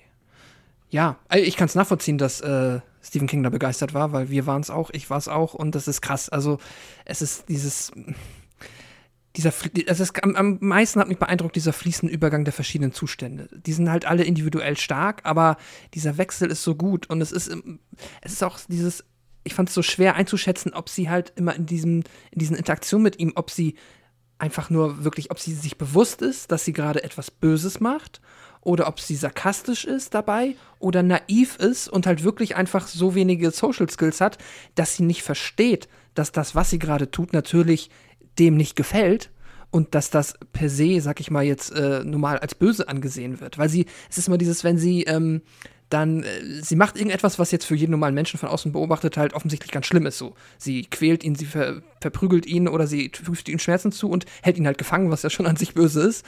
Aber dann kommt sie immer und sagt so, Mensch, Paul, ich verstehe nicht, was ist denn das Problem? Und das ist so etwas, das können Bösewichte sagen auf diese sarkastische Art so. Ich weiß aber nicht, was du jetzt hast. Also ist doch alles okay. Warum stellst du dich denn so an? Obwohl ihr offensichtlich das ist, was das Problem ist. Oder ob sie es halt wirklich nicht nachvollziehen kann, weil sie halt so einfach, ähm, ja, weil sie so weg von der Realität ist oder von sozialen sozialen ähm, Gesetzen halt, wie es eigentlich funktioniert, dass sie es nicht nachvollziehen kann. Und das schwimmt, das schwimmt sie so perfekt durch diese verschiedenen ähm, Charakteristiken, finde ich, dass man es dass sie das nochmal so richtig unheimlich macht. Und, so. und das macht, macht, der, macht der Film fantastisch, oder von mir aus auch die Vorlage, äh, dieses Spiel mit den Worten, weil man nie weiß, auch was jetzt wahr ist von dem, was dort gesagt wird. Und ich finde es mhm. so gut, dass Paul äh, das irgendwann versteht dieses Spiel, was sie mit ihm treibt, und mhm. er dann später im Verlauf dasselbe mit ihr tut. Also auch die ganze Zeit mit seinen Worten und, und, und, und sie im Unklaren darüber lässt, ist er jetzt wirklich äh, nett zu mir, ist er nicht nett, ist es ironisch gemeint oder ist er jetzt aber, aber wirklich auf meiner Seite und so weiter. Und das, die spielen sich so hervorragend gegenseitig aus damit. Mhm. Ja, ja, absolut er, er, genau, er lernt das quasi von ihr und äh, wendet dann diese gleichen Waffen, ob sie die jetzt bewusst oder unbewusst einsetzt, aber er wendet sie dann gegen sie an. Das ist super. Und noch zu dem zweiten Punkt, den du gesagt hast, diese Metapher, ja, also auch wieder äh, absolut, ich kann es absolut nachvollziehen, dass man das so sieht. Ähm, aber was ich ja jedes Mal dazu immer mit erwähne, ist es halt immer nicht jede Metapher oder jede Interpretation, die halt einfach passt, weil sie passt, ist dann deshalb auch mal sich so ausgedacht worden. Manchmal ist es halt auch Zufall, aber kann absolut auch eine ähm, ja, eine valide Motivation dahinter sein, dass man das so dargestellt hat. Das ist halt, ja. Also seine Figur heißt ja auch nicht umsonst Misery, ne? Also. Ja, das Elend, genau. Ja. Also das ist, ähm, Die, das, das, ist kein Zufall. Die Misere der Kreativität oder gefangen zu sein in diesem, in ja. diesem Muster dort, ja. Ja, das ist auch nicht der einzige Schmerz, den Paul über sich ergehen lassen muss. Er muss dann mit ansehen, wie sein aktuelles Manuskript, und es gibt nur diese eine Fassung davon, für seinen neuen Roman vor seinen Augen verbrannt wird. Und äh, Paul wird klar, dass er dieses äh, perfide Spiel verlieren wird, wenn er sich nicht anfängt, irgendwie zu wehren. Und Annie zwingt ihn dann dazu, ein neues Manuskript zu schreiben, in dem das Schicksal, also dieser Romanfigur Misery, dann ein anderes und vor allem befriedigend für Annie ist und ähm, quasi sie nach er nach ihren Vorstellungen ein Manuskript schreibt. Und um ähm, beispielsweise das passende Papier für Paul zu kaufen, muss Annie dann in die Stadt fahren und Paul nutzt diese Zeit, in der er dort alleine in dem Haus ist, um sich umzusehen und ähm, äh, genau, er entscheidet sich dann eben äh, auch gleichzeitig mit der Situation so ein bisschen anders umzugehen. Er geht dann auch freundlich auf Annie ein und macht bei deren Spiel mit, was ich eben schon äh, zu Pascal meinte. Und so überredet, schafft er es, die Hausherrin, also Annie, dazu zu überreden, mit ihm gemeinsam zum Abend zu essen. Und in der Zwischenzeit äh, hat er sich eben so einen so Haufen an Schmerzmitteln gehortet oder angehortet und versucht damit dann Annie beim Dinner zu vergiften, aber das misslingt dann. Und ähm, später lernt Paul dann auch schockiert kennen, wer Annie wirklich ist. Denn sie war in der Tat früher eine Krankenschwester, aber auf ihrem Karriereweg nach oben, also auf der Karriereleiter, ist sie eben über verdammt viele Leichen gegangen und eben darunter auch zahlreiche Kinder, wofür sie dann später auch vor Gericht stand, jedoch nie verurteilt wurde.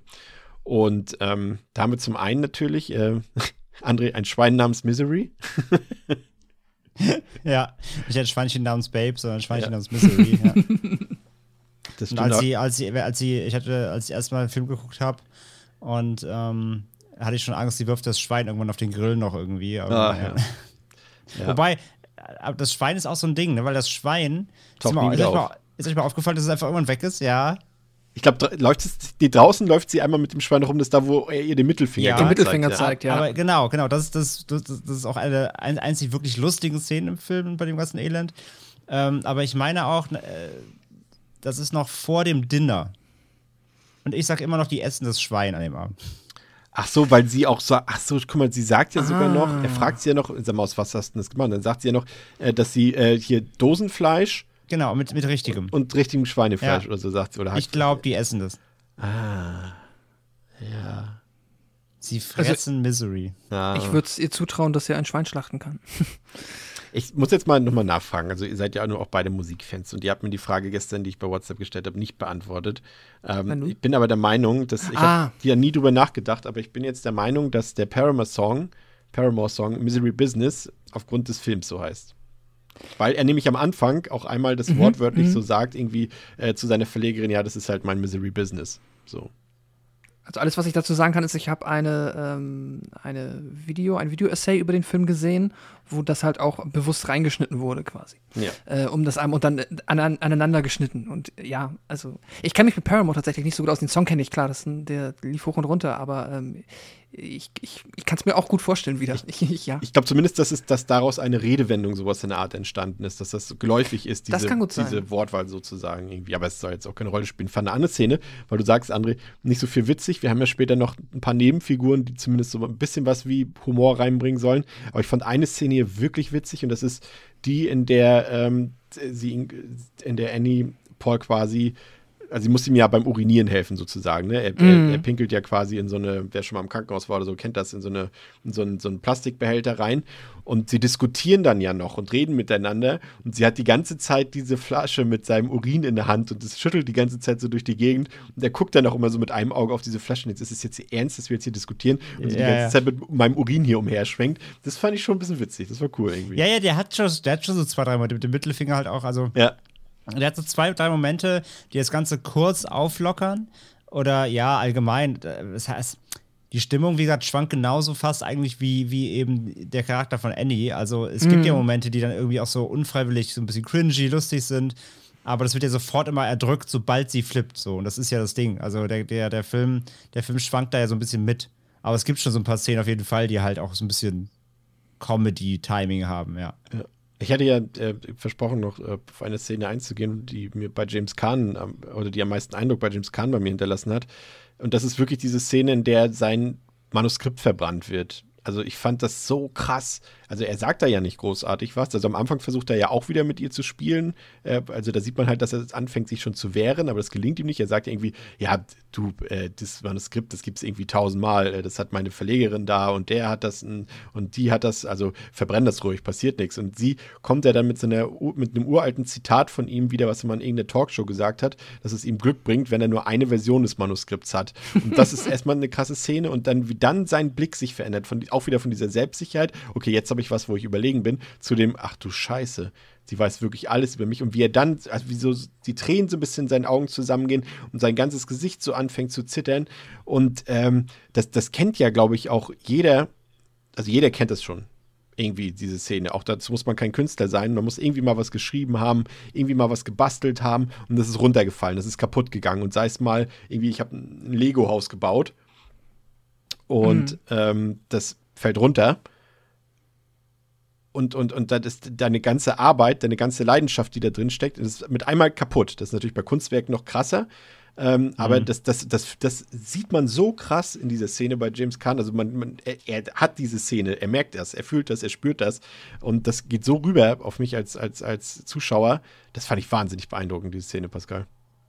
Äh, absolut. Das war, das ging äh, mir auch bis aufs Mark. Bis ins Ich glaub, Bein. so sagt man das. Wow. Bis ins Bein. Ja, guck mal. Ja, es ist, ich, ich äh, so lange podcasten wir schon, das färbt ab. Nee, nee, ich, aber von mir war es jetzt ein Meta-Gag. Achso, okay. Bis ins Bein, weißt du? Äh, ich weiß jetzt gar nicht mehr, wie man es richtig sagt. Egal, auf jeden Fall, ich konnte diese Szene absolut nachvollziehen und das, ähm, sorry Chris, ich bin jetzt verwirrt. Krieg ich Applaus? Ähm, ach so. André sagt äh, auch ja. nichts. Er spürt das weiß, bis ins Bein.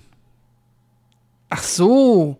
Ja, Ah. da, da fehlt mir jetzt einfach unser, unser, unser dritter Hörer hier, der jetzt uns ermahnt, dass wir uns Ja. mal aufnehmen müssen. Dabei. ich hab's Irgendjemand wird es verstanden haben. ich hab's jetzt verstanden. So. Und äh, es war ein fantastischer Metagag. War solide. Was, ähm, ja, also nochmal, ich habe es absolut ähm, nach, also nachgefühlt, es ist, es ist fürchterlich. Man kann sich natürlich, also ich dachte mir auch kurz, so, ach, du Vollidiot, ey. Weißt du, wenn ich meinem Chef erzähle, irgendwie, ich, ich speichere meine Arbeit nicht, weil mir das Glück bringt oder so, wird mir halt den Vogel zeigen. Das ist natürlich halt super naiv und super nicht klug.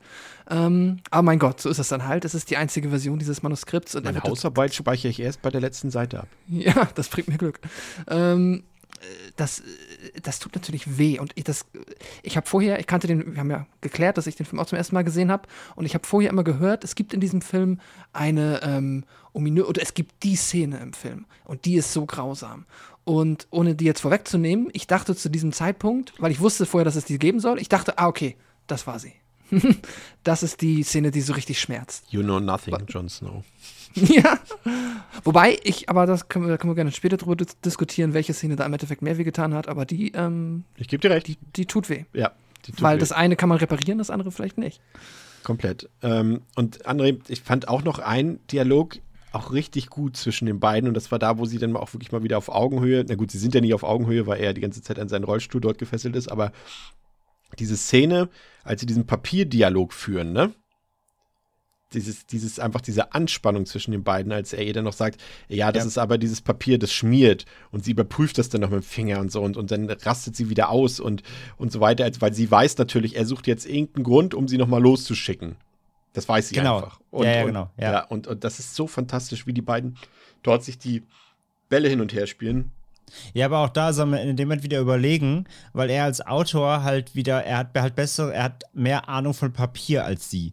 Und er sagt ja, er, also er lügt ja auch nicht. Ja, Er sagt halt, es schmiert. Und dann testet sie es und es schmiert wirklich. Dann ist sie halt gleichzeitig sauer, dass er recht hat und dass sie nochmal los muss. Gleichzeitig weiß sie, dass er irgendeinen Scheiß versuchen wird, wenn sie nicht da ist. Ja. Also es sind so, das sind ja mehrere Sachen, die jetzt zusammenkommen. Und sie ist halt pissig, weil er auch noch recht hat und sie jetzt echt nochmal los muss, weil sie das falsche Papier gekauft hat.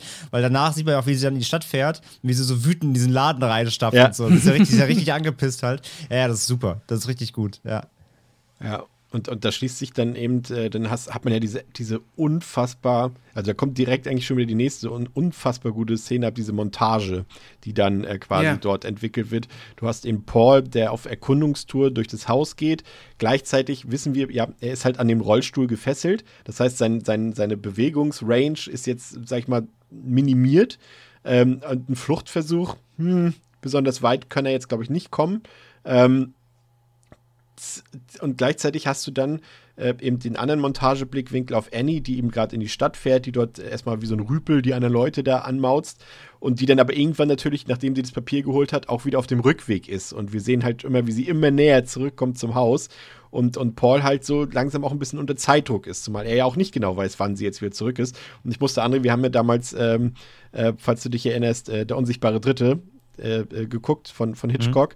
Und das ist halt auch so krass, ne? Da ist auch diese Spannungsszene, er ist am Rollstuhl gefesselt und äh, außen herum passiert Spannung und so weiter und wann kommt derjenige äh, und, und könnte ihn erwischen und so weiter. Und, und das ist, ist, zum einen ist diese Szene, glaube ich, eine komplette Hommage an Hitchcock, aber sie ist halt so nervenzerreibend. Ich fand das also vollkommen gelungen, super spannend für mich. Ja, ja, gleich. Also es, es reicht ja schon, dass du auch weißt, dass er halt, ähm, dass er halt so, so invalide ist, ne? Dass Ja. er einfach, er kann halt jetzt nicht einfach mal schnell durchs Haus huschen, nach Möglichkeiten suchen, sondern alles, was er macht, muss genau überlegt sein.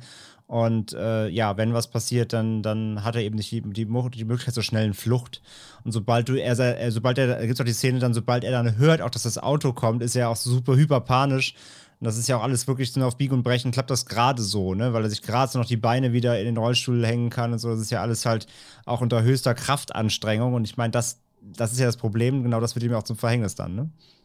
Ja, komplett. Und auch, auch wie, wie diese Szene endet, auf den Schweißausbruch dort. Meine ich ja, genau. Ja, also, und- und- weil die, die ganze, das natürlich, das kostet ihn alles mega Kraft und äh, den, die Anstrengung kann er halt seinen Körper nicht verbergen. So. Ja, und vor allem, und du, du überlegst dann mit ihm mit quasi. Also ich habe mit überlegt, ich dachte, ach du Scheiße, was, was, was nehmen, ich habe wirklich gedacht, was benutzen wir jetzt für eine Ausrede, wenn die Alte wieder nach Hause kommt, so, weißt du? Dafür, dass er so spitzig ist, so. Aber es hat er gut gelöst in dem Fall, muss man ja schon sagen, das stimmt. Ja. Aber äh, gerade, also ich finde es für mich auch so der stärkste Abschnitt des Films, auch diese Dinner-Szene. Da sind auch wieder so schöne Bilder bei, diese, diese angespannte Dinner-Szene und ähm, einfach so wie er sitzt beim Abendbrotessen und hinter ihm steht sein eigenes Autogramm. Das Bild fand ich einfach so faszinierend, was da auch so mit erzeugt wurde. Und ähm, als er dann ähm, bei seiner Erkundungstour durchs Haus dann dieses, dieses Buch findet von ihr, ne? dieses Erinnerungsbuch, dieses Memory Lane Buch, Ja, genau. boah, auch Gänsehaut pur, ne? Wo denkst du erst so, okay, ah, das ist eine er Kindheitserinnerung. Ja, sorry. Genau, genau, wie du wolltest du auch sagen, genau, diese Kindheitserinnerung sieht und dann kommen auf einmal diese Zeitungsartikel und es ist auch, ich bin mir nicht sicher, ich weiß, dass es im Buch ausformuliert ist. Im Film habe ich es nicht so ganz genau mitbekommen, ähm, dass sie selbst von ihrem Vater auch missbraucht wurde. Und das muss, glaube ich, in diesem Buch drin gestanden haben. Aber wenn nicht, dann war es vielleicht auch nur im Roman so. Ich bin mir jetzt nicht mehr ganz genau sicher, aber ich habe jetzt auch gelesen, dass es auch im Film angedeutet wurde. Aber Hab ich das nicht weiß ich jetzt nicht mehr genau. Da Hab habe ich ich nicht jetzt gesehen. so nicht drauf geachtet. Nee, also ich wollte ja, ich wollte auch sagen, halt, da ist ja quasi ihre gesamte Lebenssituation drin. Und das ist ja, das Buch ist ja der große Reveal, dass sie, also dass man, dass, dass sie einen an der Klatsche hat, ist an dem Punkt schon klar. Aber mit dem Blick in das Buch weiß er und wissen dann auch wir als Zuschauer eben, was, das, was die ganze Story ist, dass sie halt wirklich auch schon einen Track Record als Mörderin so hat. Also wird ja ihr ganzes Dasein quasi ähm, dann offenbart, dass sie einfach schon diese, diese krasse Vergangenheit hat mit dem Krankenhaus und der Entbindungsstation und so weiter. Ähm, und ich habe extra nochmal auf die Zeitungsartikel geachtet, weil das, ich, das ist natürlich auch mal so ein bisschen das Ding, warum sollte man diesen ganzen Artikel über seine eigene Verbrechervergangenheit quasi aufbewahren? Aber ich, bei ihrem Geisteszustand möchte ich da nichts in Frage stellen eigentlich. Ähm, ich glaube, ich bin ein bisschen stolz drauf. Und ähm, aber ja, ich habe immer geguckt, also es ist viel dabei, Krankenhaus, ähm, irgendwie schon dann. Was Sie ist noch? stolz drauf. Du, du hast es so beiläufig gesagt, aber das sind ja die Zeitungsartikel, da steht ja schon so, hier irgendwie äh, Krankenschwester, bla bla bla, ist aufgestiegen auf diese Position und so weiter. Das sind ja Artikel, auf die sie theoretisch auch stolz sein könnte. Und Ja, ja, dazwischen also sind dann immer wieder äh, so beiläufig Artikel, die, da steht ja nicht, Schwester so und so hat die und die ermordet, das kommt erst in den späteren, sondern einfach nur, hier, der Arzt ist gestorben oder diese Patientin ist gestorben, so beiläufig genau. so. Das, ich glaube, sie ist stolz darauf. Ja, klar, das Ding liest sich, also es ist natürlich wie so ein Familienalbum zum einen, aber es liest sich ja auch ein bisschen wie so ein, wie so ein Oldschool-LinkedIn-Profil, ne? Vier Jahre lang habe ich hier Leute umgebracht, fünf Jahre habe ich da Leute umgebracht. Ähm, nee, absolut. Also genau, sie sammelt das ja, weil sie das irgendwie ähm, schon so als ihr, ihr, so ihr Lebensweg halt, auf den ist sie irgendwie stolz.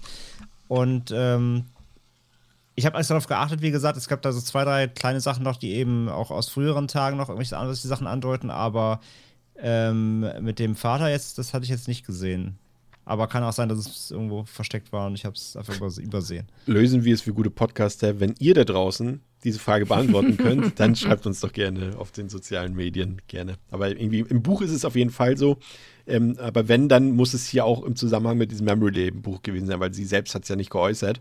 Ähm, gibt ja auch kein Anlass dazu. Also da muss es vielleicht irgendwie auf den ersten Seiten oder sowas, was auch immer, gestanden haben. Aber wir kommen ja gleich noch dazu, dass es eben ähm, man dieses Memory, Memory Lane Buch ja letztendlich zweimal hat im Film. Einmal das tatsächliche Buch und dann, André hat es vorhin schon angedeutet, kommen wir, wie gesagt, gleich noch darauf zu sprechen, die Einrichtung des Hauses.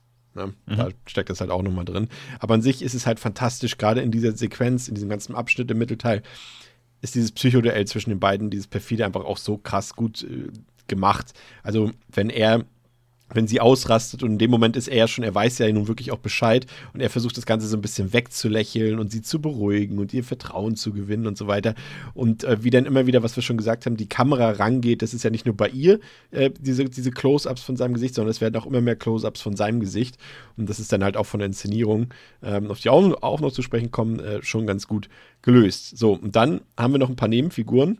Ähm, denn in New York äh, sorgt sich ja in der Zwischenzeit auch äh, Pauls Verlegerin ähm, um ihren wichtigsten Autoren und auch der ortsansässige Sheriff dort in Silver Creek, der versucht mit seiner Frau das Mysterium um Pauls Verschwinden zu klären. Ist er wirklich tot? Weil das denken nämlich die Leute erst. Es wird ja auch in der Presse so ein bisschen suggeriert, dass er vielleicht gar nicht mehr am Leben ist. Und Im Wald ähm, ist Annie zwischenzeitlich dann erstmal sehr glücklich über die ersten Kapitel quasi des extra für sie geschriebenen Manuskripts von Paul. Aber auch da ist die Freude nur kurz, als Annie feststellt oder ihn damit konfrontiert, dass Paul eben bereits zweimal in ihrer Abwesenheit heimlich sein Zimmer verlassen hat, um eben entweder zu flüchten oder irgendwie rumzuschnüffeln in dem Haus. Und dann kommt die eigentliche Szene, die, äh, von der Pascal dann dachte, ah, okay, das war schon die krasseste Szene, aber nee, die kommt jetzt zumindest allgemeiner Kanon, kommt jetzt, denn zur Strafe greift Annie zu einer ziemlich schlimmen Maßnahme und bricht Paul mit einem Vorschlaghammer und mit voller Wucht den Knöchel. Und ähm, eines Tages ähm, erkennt dann der Sheriff, über den wir eben kurz geredet haben, in Zusammenhang mit ähm, Annies damaligem Freispruch vor Gericht, also sie wurde ja wie gesagt nicht verurteilt, ähm, erkennt er ein Zitat, was sie wohl gesagt hat, als sie freigesprochen wurde, glaube ich, ne? als sie raus, quasi aus dem Gerichtssaal rauskam, da sagt sie ja diesen Satz, ich weiß ihn leider nicht mehr, von wegen bla bla bla, kann nicht urteilen, mhm. nur Gott, so in dem Sinne, nur Gott kann über mich richten, sowas, bla bla bla. Und das ist ein Zitat, was eins zu eins in dem Paul Sheldon Misery Buch vorkam. Und das, äh, diesen Zusammenhang erkennt er und er hat nun die Vermutung, dass eben diese Annie hinter dem Verschwinden des Autoren stecken könnte. Und er sucht sie dann auf und fährt zu ihrem Haus hin. Und ähm, auch da schafft sie es wieder irgendwie, ihn so ein bisschen so in Sicherheit zu, wie sagt man, Sicherheit zu wiegen? Wiegen. Ja, in Sicherheit wiegen, zu ja. wiegen. Und ähm, Paul ist in der Zwischenzeit, hat, den hat sie im Keller eingesperrt äh, und der ist auch bewusstlos und so weiter. Und man denkt die ganze Zeit, ach, vielleicht, komm bitte. Also das, da habe ich wirklich gedacht, los, irgendwie mach dich bemerkbar, irgendwas. Aber sie schafft es auch wieder, diese Situation oder diese Situation aus dem Wege zu gehen und die Gefahr des Entdeckens, also der Gefahr des Entdeckens aus dem Weg zu gehen und erschießt den Gesetzeshüter dann mit einer Schrotflinte und da ähm, ja, irgendwie hat man da auch, also da habe ich auch als Zuschauer gedacht, der den Film eben nicht kennt, ob Paul jetzt wirklich noch Chancen hat, lebendig aus dieser Situation rauszukommen, da war ich mir dann wirklich nicht mehr sicher in dem Fall. Und damit zum einen natürlich andere Nebenfiguren. Also klar, wir haben jetzt Lauren Bacall ähm, als Verlegerin, die spielt jetzt nicht so eine große Rolle. Das ist halt wirklich eigentlich ein, ein größerer Cameo-Auftritt hier. Komm, wir haben eine Hollywood-Legende, cool. Aber der Sheriff und seine Frau, ähm, die sind eben schon dafür da, um das Geschehen so ein bisschen aufzulockern. Ne? Sagt, sie sagen ja auch immer diese, was sagt er, du bringst die nötige Würze in unsere Ehe und sowas. Ne? Also das ist schon sehr süß, aber ich finde gerade da, du, ihr wisst ja beide, Humor in so ernsthaften Filmen eben nicht meine Sache. Hat hier gut funktioniert, weil irgendwie wusste Rob Reiner eben, wo die Grenze ist. Das bezieht sich dann immer nur mal so auf ein, zwei Sätze, wo dieser Humor drin ist, da schmunzelt man drüber, aber dann geht's ernst weiter. Und irgendwie hatte er so ein bisschen so dieses, als so, als, als Sheriff, fast eher als Detective, würde ich sagen, hat er irgendwie auch seinen Charme gehabt. Also ich mochte ihn irgendwie total. Ja, der ist halt super kauzig, ne? Ja, genau. Aber ja das, das finde ich auch funktioniert und es ist ja nicht so viel. Also so Sachen auch, wenn er da auf dem Schreibtisch irgendwelche Sachen sucht und die Frau räumt da auf und er so, kannst du aufhören damit? So ist unordentlich. Und er so, ist meine Unordnung, ich weiß genau, wo die Sachen liegen. Dann wühlt er halt so einen ganzen Papierstapel durch, findet so einen Post-it-Zettel. Ja, siehst du, den habe ich gesucht, wusste genau, ja. wo er liegt. Das sind, also, das sind aber so kurze Momente nur, das funktioniert schon ganz gut. Ähm, und wie gesagt, das, ich finde es auch wichtig, weil, ähm, ich meine, da komme ich noch beim Fazit, Fazit natürlich nochmal zu, beziehungsweise im Nachgespräch, wenn wir durch den Szenenablauf durch sind, aber ich habe ich hab so, ich habe einen Kritikpunkt am Film und das ist halt so ein bisschen Redundanz tatsächlich. Also das ist natürlich so die Krux des Kammerspiels und halt die Szenen, die halt eben dann nicht im Haus spielen, lockern das ja auch gut auf und mhm. ich finde die auch alle in Ordnung. Da ist jetzt auch nichts dabei, was dann auch zu, zu viel ist oder langweilig ist, sondern was dann äh, außerhalb passiert, ist ja auch wichtig und trägt ja dann auch zum, zur Aufklärung des äh, vermissten Falls bei. Ähm, auf der anderen Seite, also ich, ich finde ich find den Sheriff auch äh, ganz cool und, und kauzig, wie gesagt. Aber ich finde ihn auch so ein bisschen nutzlos am Ende des Tages, weil er auch sich halt, also er ist halt dann trotzdem auch letztendlich nur so ein super kleines Kaff-Polizist der halt nicht so, also trägt halt schon dann dazu bei, aber es dauert halt auch sehr lange. Also ja. die, die stellen sich halt schon wie die letzten Menschen irgendwie und ähm, nehmen das ja auch nicht so richtig ernst alles und dann befragt er ja auch erst dann den Besitzer dann von diesem Hotel, wo er immer absteigt, wo er halt immer eigentlich schreibt und so und ja, nee, der war halt hier und ist wieder gefahren und hm und also er kommt halt dann irgendwann ja drauf, aber es dauert halt schon echt lange und ähm, ja, wie gesagt, so Kleinstadt, Kleinstadt-Sheriffs, äh, äh, ist die, die, die, diese, diese, diese, diese, den Geist von Kleinstadt-Sheriffs findet er gut ein. Aber es ist auch ein bisschen immer nervig, dass, dass die einfach nicht zur Potte kommen, sondern halt natürlich ewig brauchen, um, um, um, äh, Hinweise zu finden. So. Aber das gehört natürlich ein bisschen auch zum Spannungsaufbau dazu, ne? dass sie halt dann äh, auch immer wieder so in die Nähe kommen, aber es, es, es kommt halt nie zum großen Fund so, sondern sie halten sich immer irgendwie der Umgebung auf. Wir als Zuschauer wissen, da ist er drin, aber alle anderen finden es halt nicht raus so. Und das ist halt so ein bisschen, ist immer so ein bisschen ein Ärgernis, aber gleichzeitig ja auch gut, weil es mir wieder nur zeigt, wie sehr du mitfieberst. Also du willst ja, dass er gefunden wird. Aber der, der Film ist wie so eine, führt die Polizisten immer nur wie so eine Karotte so um, um das Haus rum, aber keiner findet ja letztendlich so erstmal den, den Zugang. Und ähm, von daher ist es ja auch wieder eine gute Sache, so, weil du bist halt involviert. So. Aber letztendlich, wie gesagt, ich finde ihn kauzig. Er ist ein bisschen nutzlos, aber kauzig. kauzig. Ja, und, ähm, und zumindest dann fand ich sein, als er dann im Haus ankommt, als er ihm dann eben die, oh Gott, jetzt hätte ich beinahe die Fährte geleckt gesagt. aber ich habe es rechtzeitig gemerkt aber ich wollte es euch trotzdem nicht vorenthalten. Ey, du, also wenn der die Fette leckt, mich ja. würde ich wundern, sag ich mal. Letztes Mal war es die Lunte geleckt, ne? Nee, Lunte, ach, wie auch immer. Ähm, auf jeden Fall, als er Annie auf die Spur kommt, auf die Schliche kommt, mein Gott. Sorry. Ähm, da, diese, die, dieses ganze Set Szenario in dem Haus, diese Situation zwischen den beiden, die fand ich auch so unfassbar spannend, gerade nachdem wir eben schon diese, diese Erkundungstour von Paul in dem Haus hatten, hier nochmal quasi. Ähm, da, da, da kommt, wird das nämlich, dieses Haus als Hauptdarsteller oder als Hauptdarstellerin, kommt da auch richtig zur Geltung, ne? Das ist diese, ein, diese das ist natürlich ein offensichtlicher Moment, aber als ähm, sie irgendwie sagt, ja, hier bla bla bla, Kakao und geht in die Küche und guckt dann so um die Ecke was er so macht. Und er guckt aber auch um die Ecke und schaut, was sie so macht. Und dann geht er mit dem Kopf wieder zurück.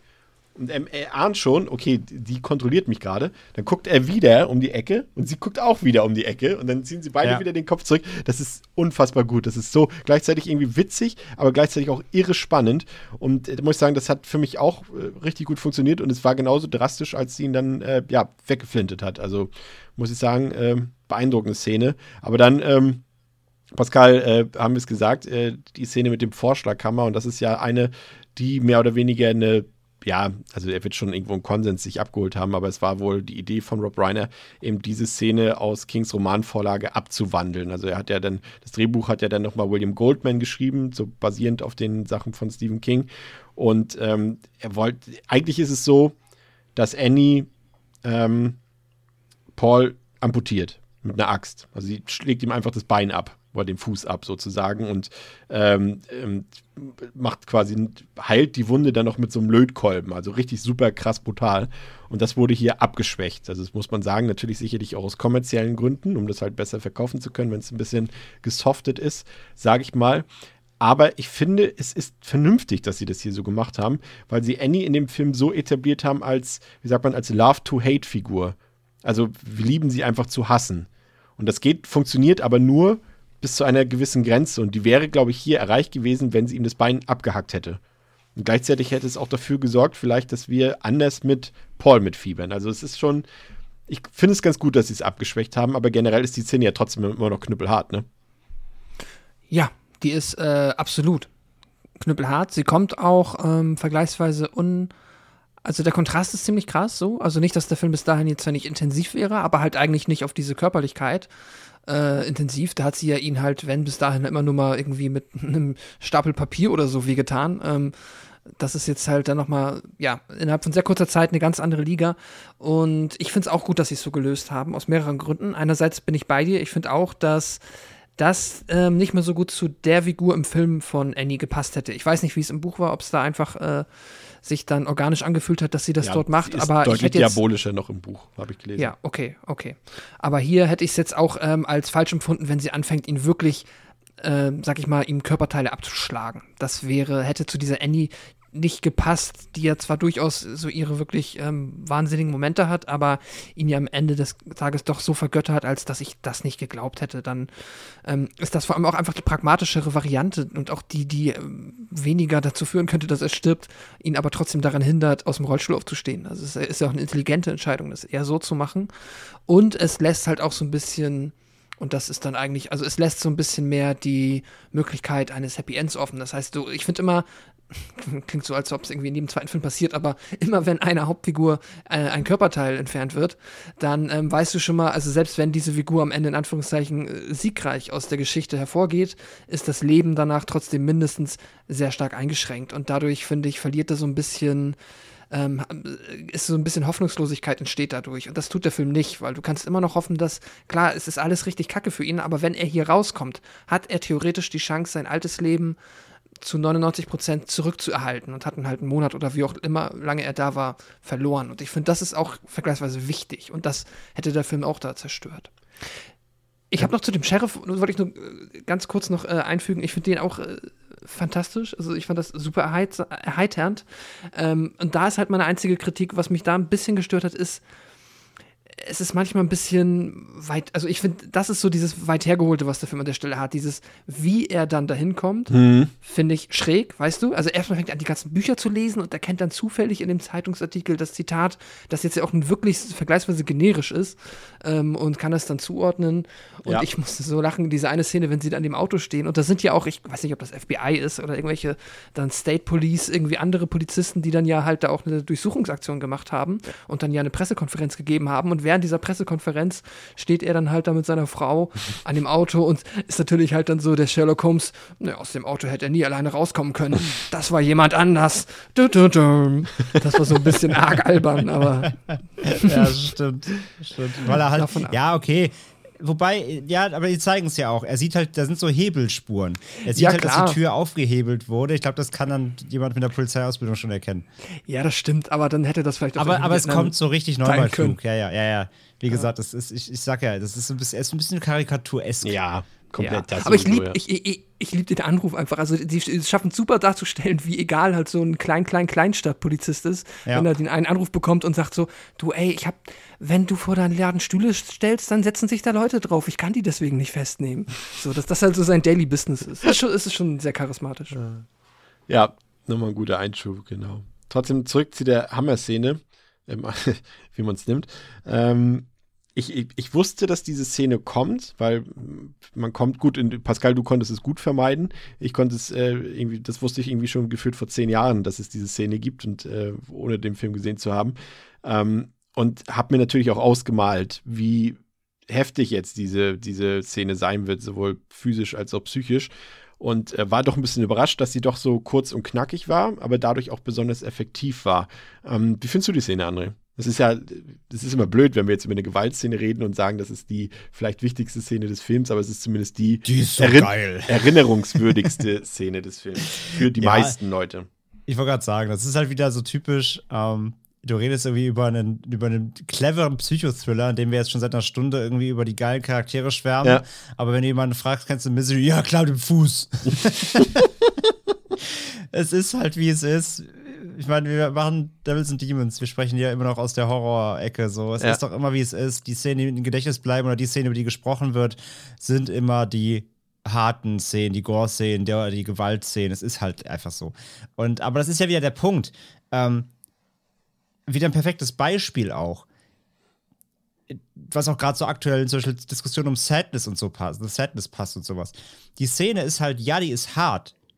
Aber die ist aber auch nur hart, weil davor schon halt eine Stunde das passiert ist, was im Film passiert ist. Also der ganze Aufbau macht das erst so hart, ja. dass, dass, die, dass die Konsequenz aus einer Stunde Leid, die der jetzt schon erfahren hat, auf die eine oder andere Weise, bisher aber eben wenig körperlich, daran mündet letztendlich, dass sie dann, dass sie dann noch zu diesem mit, dass, dass, dass sie zu dem Mittel greift, um letztendlich nochmal auf die Art zu binden, ja. Es ist ja nur der also Klimax also, quasi der ganzen Situation. Genau, genau. Ja. Es baut sich ja komplett auf und das Zuspitzen ist, dass sie halt zweimal gerafft hat, okay, der, der, der haut mir halt doch sonst ab, wenn ich nicht aufpasse, auch wenn ich schon alles versucht habe, um es zu verhindern. Ja, die Medis hat er schon abgesetzt, äh, der Rollstuhl hält ihn auch nicht auf. Gut, dann ist jetzt die letzte Wahl, ich muss mir einfach seine scheiß Füße brechen. Ähm, so, das, das ist ja der Aufbau. Und wie du schon sagst, den zweiten Fuß sieht man ja gar nicht mehr da hörst du es nur, da siehst du nur ausholen und, und ihn schreien dann eben. Seine Schreie erreichen da auch, weil er sich ja komplett windet. Also das sind ja so ich dachte, sie, alles. Ich, ich, dachte tatsächlich, was auch zum Ende passen würde, ich dachte, sie knüppelt zweimal auf den einen Knöchel ein. Weil am Ende, das muss ich jetzt nee, leider vorwegnehmen, weil er geht ja dann am Ende mit einer Krücke, mit einem, mm. und deswegen ja, hätte ich gesagt, dass nur ein Bein verletzt ist. Nee, das sieht man, sie geht zum anderen, sie geht zum anderen Genau, okay, weil sie okay. geht ja einmal rum, dann müsste sie nicht okay. ums Bett rumgehen. Ähm, dann müsste sie ja quasi nur einmal die Seiten wechseln des mhm. Hammers oder so. Aber nee, nee, sie geht ja wirklich auf die andere Bettseite. Ich, sie haut ihm schon beide Füße kaputt, so ja, habe ich immer verstanden. Nee, also klar, du hast schon recht, am Ende humpelt er, also er, hat halt noch einen Gehstock, aber er, er hinkt halt so ein bisschen, aber das, ja, ich glaube, dass beide Füße abheilen mussten. Ich glaube schon, dass sie auf beide haut. Das würde sonst rein von der Anordnung, wie sie sich bewegt, nicht passen, eigentlich. Ähm, Aber ist ja auch egal, sie knüppelt halt die Knöchel kaputt, ob es einer oder zwei ist, ist, ihm ist auch egal in der Situation. Ähm, aber den ersten sieht man natürlich kurz, aber es ist ja wirklich eine Millisekunde. Ja. Aber ich, das ist wieder so eine Szene, wenn du mit, über Leute mit drüber redest, ja, dann haust du den Fuß zu Brei. Das, das, ne? das ist wieder so eine typische Beispielszene, wo man so Gewalt aufbauschen kann, obwohl sie eigentlich halt äh, wirklich nur für eine, für eine Mikrosekunde im Film ist. Ja, genau. So eine typische Film-Urban-Legend. Und ähm, ja, aber nichtsdestotrotz, die Szene ist hart. Aber die ganze, die Szenerie macht's hart. Das ganze Auf, der ganze Aufbau macht es erst so richtig hart. Ja, wenn es einfach, wenn der ganze Film irgendwie gar nichts mit diesem Haus zu tun hätte und es wird, wird nur einfach passieren, dann wäre die Szene nicht so, nicht so äh, dramatisch und ikonisch, wie sie jetzt ist, sondern es mündet halt darin, dass das jetzt ihre ähm, Bestrafung dafür ist, dass er sich eben durchs Haus bewe bewegt hat, un, äh, ohne, ohne Erlaubnis, ohne ihre Erlaubnis so. Von daher, ähm, ja, ist hart, ja, sieht man auch, tut echt, tut echt gut weh, aber was es halt auch vor allem schmerzhaft, wie gesagt, macht, ist sein Schauspiel, also es Kahns Schauspiel, weil er halt sich da komplett windet, er schreit, ja, er, er, er, er, er kann halt, also er würde sich am liebsten Luft auflösen, weil es wahrscheinlich so weh tut, aber es geht halt nicht. Und sie, er ist, eben, ist er ja ausgeliefert komplett. Ähm, und ja, von daher, es ist eine super krasse Szene, aber wie gesagt, es ist, es ist nur so ein Klimax. Der Rest davor eigentlich ist nicht weniger hart, nur auf Richtig. einer psychologischen Ebene. Ja. Und wie Pascal vorhin schon gesagt hat, es geht mir genauso. Ich fand die Szene, die, die ähm, mit der Buchverbrennung oder mit der Manuskriptverbrennung, die fand ich härter. Also die ja, hat ja, mir die mehr wehgetan. genau, die ist halt, du, du, das ist halt so, da, da, du kannst einfach nur als, als ja, ich meine, wir, wir produzieren ja auch Content, sage ich mal. Das ist auch sein Content. Man Ja. weiß, wie lange man an Dingen sitzt und das ist halt ein ganzes fucking Buch. Und das ist, er weiß ja, es gibt nur eins und du, er weiß es dann halt auch durch dieses Spiel zwischen den beiden. Er will ja noch lügen.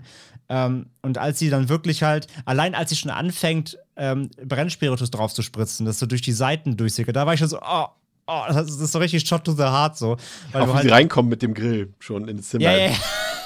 so ganz, so ganz, so ganz plump und der klappert auch so schön dabei, so ratatatatat. Ähm, ja, ja, total, total. Dass er, dass sie dann auch noch, dass sie schon Brennspiritus auf sein Bett währenddessen ja auch noch so ganz plakativ beiläufig spritzt, das ist ja nur, nur noch so, ne das ist fast schon nebensächlich. Aber dass sie da quasi seine frisch geschriebenen Seiten schon durchtränkt, ist schon so schmerzhaft. Naja, und spätestens als dann das, das Streichholz, er hat ja auch keine andere Wahl in dem Moment, er weiß ja, wenn ich das jetzt nicht mache, zü- zündet sie mich an. Ähm, wenn das Streichholz halt auf den Grill fliegt und die Seiten fangen an zu brennen, dann bist du echt so, Alter.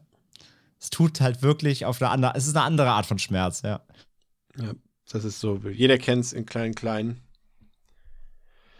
Wenn man. Wenn der Hund, wenn der Hund die Hausarbeit gefressen ja, hat. oder, oder wenn, der, wenn, der, wenn der Rechner vorm, einfriert vorm Speichern damals noch, Genau. als es noch kein Autosave oder Also, so. genau, es hat Quickspeicher gehabt, ja, ja. Oder wenn du so ein Sp- Videospiel auf dem Super Nintendo kurz vorm Ende und dann auf einmal irgendwie ist.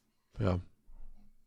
Ja, aber ähm, kommen wir mal so ein bisschen auf die, die formale Seite des Films äh, zu sprechen, wie der so gestaltet ist. Und das ist für mich, glaube ich, der einzige, aber auch gar nicht so groß ins Gewicht fallende ähm, Schwachpunkt des Films, dass der, sag mal, wir haben schon so ein bisschen ja über diese Close-Ups geredet, die sind ja schon ein bisschen markant, wenn das, äh, wenn die Kamera gezielt auf die Gesichter von James Caan und von Kathy Bates geht.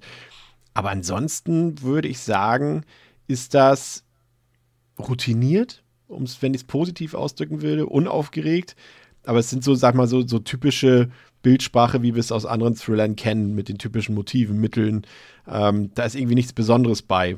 Da war ich schon ein bisschen so überrascht, ähm, weil ja jetzt auch Barry Sonnenfeld da der die Kamera gedreht hat, der hat auch mit den Cones schon ein bisschen zusammengearbeitet, Blood Simple, Miller's Crossing, hat Terry Sally gedreht und einen meiner Lieblingskindheitsfilme Big mit Tom Hanks, falls ihr den kennt, vermutlich mit Sicherheit. Und ähm, hat er dann selber auch noch äh, Men in Black, die, die ersten drei, glaube ich, gedreht, wenn ich mich nicht irre, und Adams Family.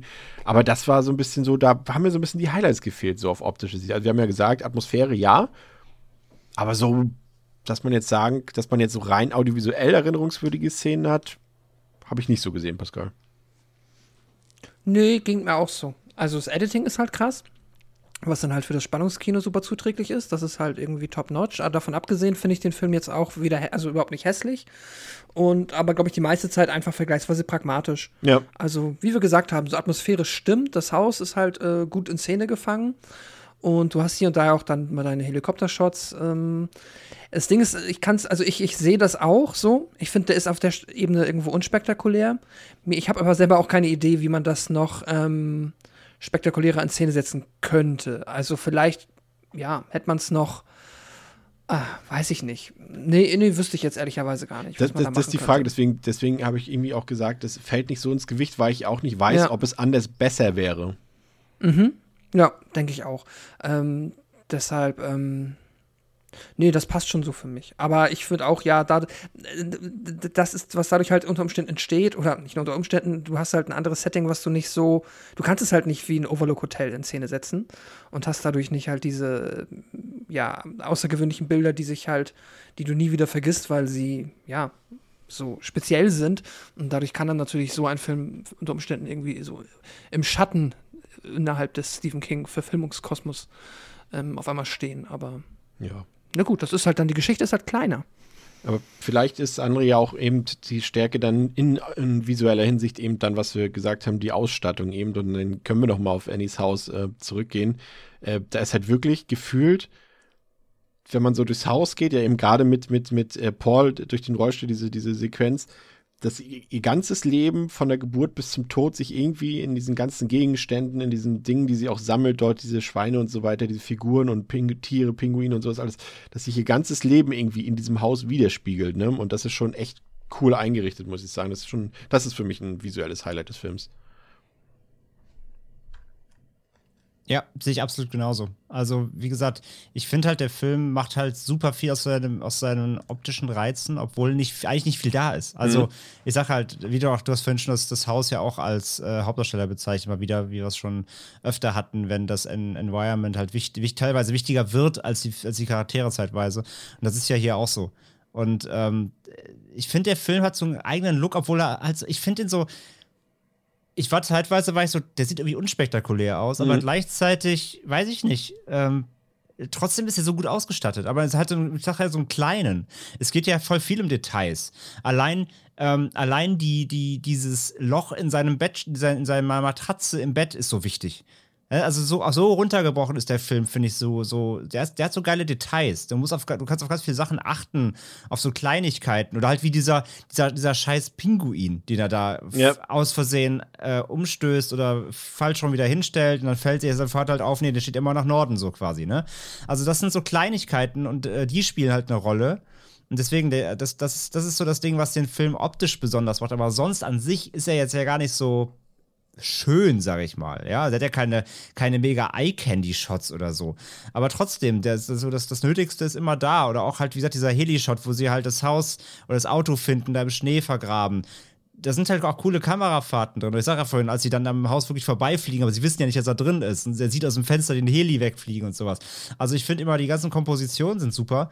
Ähm, aber der, der, das ist eher so ein klein. Das ist ja kein, das ist ja kein Eye-Candy-Film an sich. Ich glaube, der ist bewusst eben auch sachlich gehalten, damit nichts großartig ablenkt von diesem Duell, von dem Schauspielkino. Ja, genau. ja, Das, das wird letztendlich halt. der das Grund sein, halt auch so. dass ja. es eben bewusst reduziert ist, ja. Ja, ähm, Paul schafft es dann irgendwie, trotz dieser ganzen Situation, ähm, Annie davon zu überzeugen, ihn zumindest so lange am Leben zu lassen, bis das neue Manuskript eben äh, für sie fertig geschrieben ist.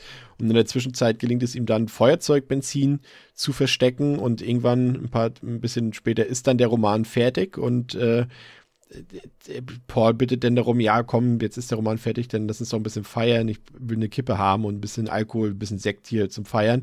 Und Annie sagt, ja, in der Freude, dass, es, dass der Roman fertig ist und sie ihn lesen kann, machen wir. Und äh, dann, ja, wie sagt man, dann ähm, hält er ihr das entgegen, was äh, sie ihm vorher entgegengehalten hat, nämlich ein brennendes Manuskript. Er sagt dann, ja, hier, ich zünd das jetzt an. Und ähm, er steckt dann sein eigenes Werk in Brand und es kommt dann äh, zum Kampf zwischen Annie und Paul und dabei verletzt Paul Annie mit der Schreibmaschine. Natürlich, na gut, das ist ein bisschen, das ist, das ist jetzt ein offensichtlicher Metapher. Ähm, und er selbst erleidet auch eine Wunde von Annies äh, Revolver und äh, es gelingt ihm dann aber noch mit einem, äh, er stellt ihr dann Bein, als er schon auf dem Boden liegt und bringt sie zu Fall und ihr Kopf schlägt dann an der Schreibmaschine auf und sie ist dann erstmal außer Gefecht gesetzt, aber wir kennen Horrorfilme, sie ist nicht komplett außer Gefecht gesetzt. Ähm, sie wird nochmal aktiv und Paul schnappt sich dann äh, so einen ziemlich harten, ja, ich glaube so aus Metall, ne? Das ist so ein Türstopper aus Metall. Ja. Schnappt, schnappt, genau, schnappt er sich und äh, schlägt auf Annies Gesicht ein, bis sie daran letztendlich auch verstirbt. Und ähm, vor dem Abspann sehen wir dann am Ende noch, äh, dass Paul natürlich noch lebt, äh, mittlerweile auch wieder auf den Beinen ist, auch wenn er am Stock geht. Und er leidet auch immer noch unter diesem Trauma von diesen Erlebnissen, die er dort hatte, hat diese dann aber wiederum in, seinen ersten, in seinem ersten Roman verarbeitet, der nichts mit dieser Misery-Geschichte zu tun hat. Und trotzdem lässt der Film es sich nicht nehmen, am Ende nochmal ein bisschen fies mit ihm zu spielen, als dann ähm, im Restaurant eine Kellnerin, eine Servicekraft ihm entgegenkommt und sagt, ich bin ihr größter Fan. Oder so, sagt sie, glaube ich, ne? Ja, also selbe mhm. Zitat sozusagen. Ja, ja, ist natürlich schön ja. die Klammer dann immer geschlossen, ja. Genau. Und äh, ja, äh, zum einen stelle ich eine These auf. Ist es eigentlich ein Gefängnisfilm? André? Shawshank Redemption, das Buch, der Film oder was? Also, oder, ist, also stell dir einfach vor, es, der, ja? es ist, das Haus ist ein Gefängnis und sein Raum ist einfach, statt der Tür sind dort Gitter und er, er versucht auszubrechen irgendwie. Naja. okay, das geht schon wieder. Okay, belassen wir es bei der Interpretation also von vorhin. Jeder, die habt ihr akzeptiert. Jeder, also ist jeder Saw-Film ein Gefängnisfilm. ja, gut, der. Wie. ja. Okay. Ja. Dann äh, anderes ist Thema. Boy Behind the Door, ein Gefängnis. Sein, die Situation, in der sich Paul befindet, beginnt mit einem Kuss, mit dem Kuss des Lebens das ist jetzt nicht von mir, das habe ich gelesen. Ja, ja, pass auf. Er, er macht, sie macht ja eine Mund-zu-Mund-Beatmung bei ihm und holt mhm. ihn mit diesem Kuss quasi zurück ins Leben. Und genauso endet der Film mit dem Kuss des Sterbens. Ihr Leben dann.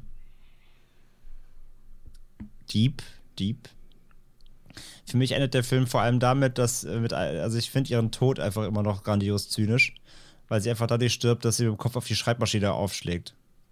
Ja, eigentlich im, im, Buch ist es tatsächlich so, dass ähm, er ihren Kopf richtig zu matt schaut mit der Schreibmaschine. Ah, okay. Ja, aber das war dann wahrscheinlich wieder, musste ein bisschen entkräftet ja, werden hier. Für, für aber, das breite Publikum. Aber eine Sache, die wir jetzt noch nicht so herauskristallisiert haben, und das würde mich jetzt noch interessieren, André. Ähm, das ist ja jetzt, also wir wissen natürlich, Stephen King schreibt ja nicht, also hat ja auch realistischere Stoffe wie diesen eben hier. Aber bei den Verfilmungen ist es ja oft so gewesen, dass doch die Sachen verfilmt wurden, die eben Übernatürliches gezeigt haben. Ähm, die, wo man, wo auch die Fantasie gefordert war. Und das ist hier nicht so der Fall. Und hat das für dich trotzdem so funktioniert wie, wie die anderen Stoffe von Stephen King? Die verfilmt wurden? Also hat das für dich jetzt einen Unterschied gemacht, dass es jetzt ein bisschen quasi, ja, einfach realitätsnäher war? Nö, gar nicht.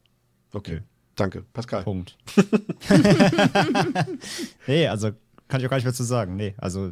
Oder ich formuliere es mal anders. Man assoziiert Stephen King ja eher mit den übernatürlichen Stoffen und nicht mit sowas, was er jetzt hier in Misery gemacht hat. Mhm. Zumindest zu dem damaligen Zeitpunkt. Finde find ich halt gar nicht. Also ich, ich, ich, wie ich sage, das haben wir angefangen vorhin. Er schreibt halt so divers, finde ich. Also ja, okay, also selbst der Green Mile hat, wenn du so willst, ja eine bisschen Supernatural-Komponente mit Und drin. vor allem nach Misery. Ich hatte ja gesagt, dass, ja. Er, dass er quasi, dass er ab Misery ein bisschen realistischer, ein bisschen geerdeter ja, ja. und kleiner geschrieben hat. Aber, aber ich glaube, wenn man den Zeitpunkt 1990 betrachtet, war das doch eher, vor allem wenn wir die Verfilmung betrachten, glaube ich, eine der ersten über, nicht übernatürlichen Verfilmungen. Ich weiß nicht genau. Ich habe ja. Pascal kann ja was sagen, ich gucke mal kurz in mein Buch. äh, ja, mach das mal. Ähm, ich bin aber auch grundsätzlich eher dabei, dass ich sagen würde, ähm, ich finde das nicht außergewöhnlich jetzt. Aber das ist natürlich, vielleicht war das 1990 anders, deswegen, das kann ich äh, nicht schwer beurteilen. Ähm, finde aber auch dadurch, dass er halt. Ich, ich kenne auch mehr von seinen Fantasy-Stoffen und ähm, manchmal ist es ja auch schwer, das auszumachen. Es ist ja auch oft eine, ja, eine wabernde Grenze zwischen dem übernatürlichen oder einfach nur dem psychologischen Horror, wo man sich nicht 100%ig sicher ist, was jetzt ja wirklich davon gerade zutage tritt. Ähm, ja, ich überlege gerade, was ich noch sagen kann. Ich habe noch ähm, eine Kleinigkeit, die mich am Finale ein bisschen gestört hat. Das waren zwei Sachen. Einerseits, ähm, wie naiv sie dann am Ende doch wieder ist. Also ich finde so, es ist so ein bisschen eher, es ist, auch vielleicht ist es auch diese Redundanz, die du gemeint hast, André, ist, dass ähm, wir haben ja schon einmal diesen großen Plan und den, den fand ich super, wie er halt darauf hingearbeitet hat, sie jetzt an diesem Essen zu vergiften. Und ja. da hat er ihr auch das alles so ein bisschen schmackhaft gemacht und gesagt, so komm, und wir haben jetzt hier, das Manuskript ist fast fertig, wir feiern das heute und sie geht so richtig drauf ein und ähm, das ist ja alles, bevor sie ihn entlarvt hat, so. Und der Plan geht dann ja einfach schief, ohne dass sie mitbekommen, dass es den Plan überhaupt gab, weil sie den Wein verschüttet hat.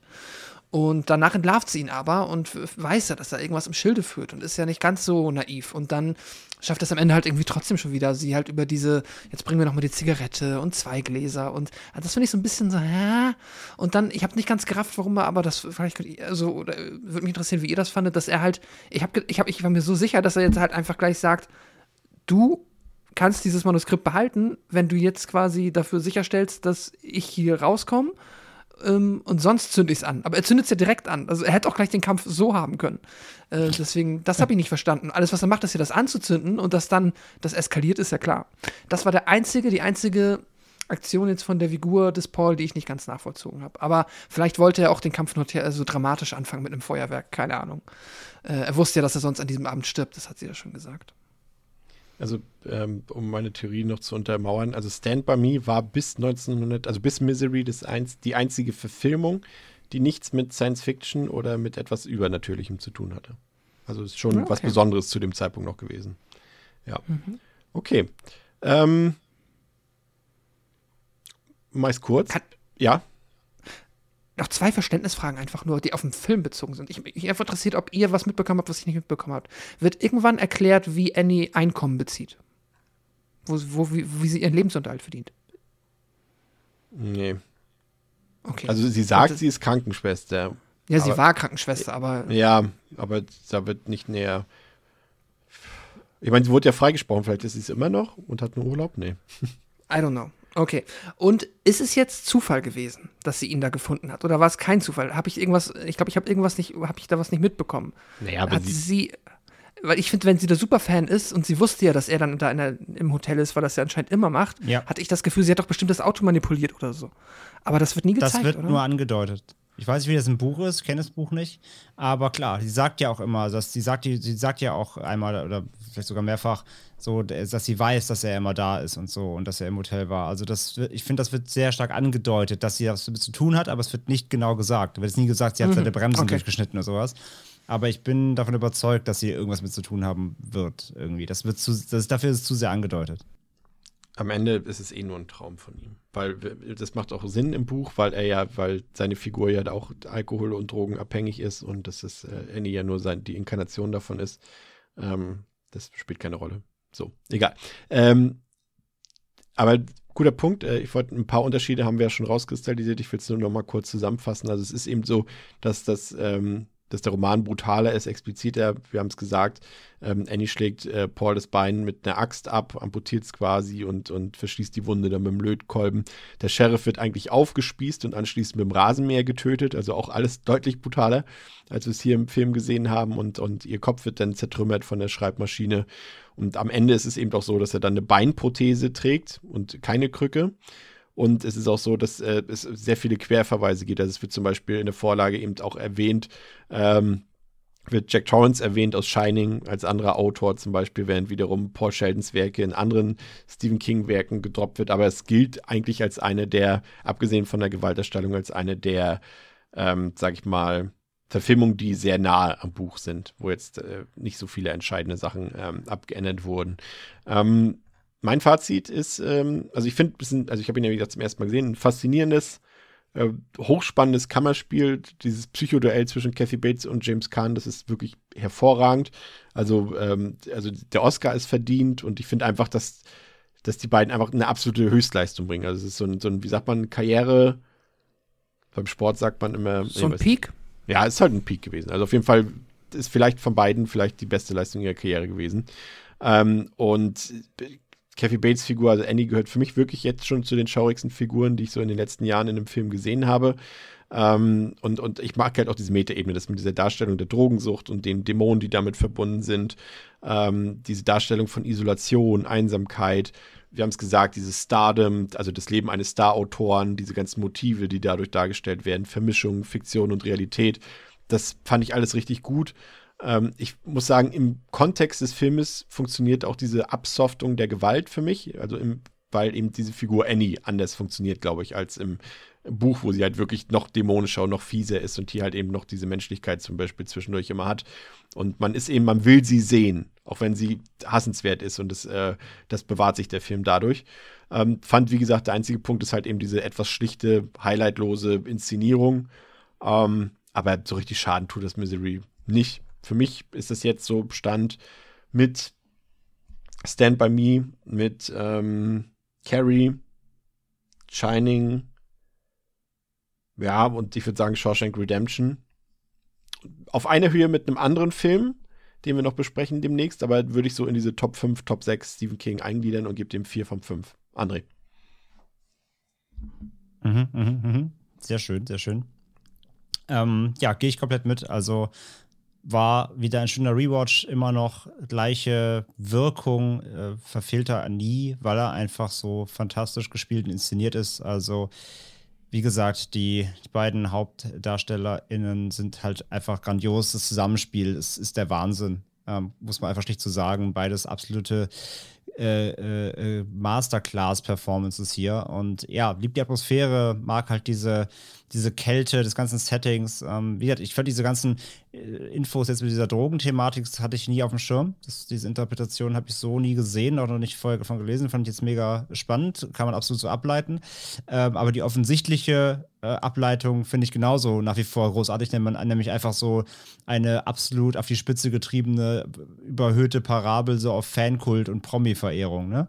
Ähm, und, und letztendlich auch Stalking und, und ja, weiß ich nicht. Vielleicht ist es, ich hatte bei Letterbox gab es sogar die Kritik, die meinten so, die, die Kritik schrieb so, ähm, deswegen mag keiner Twitter-Stans.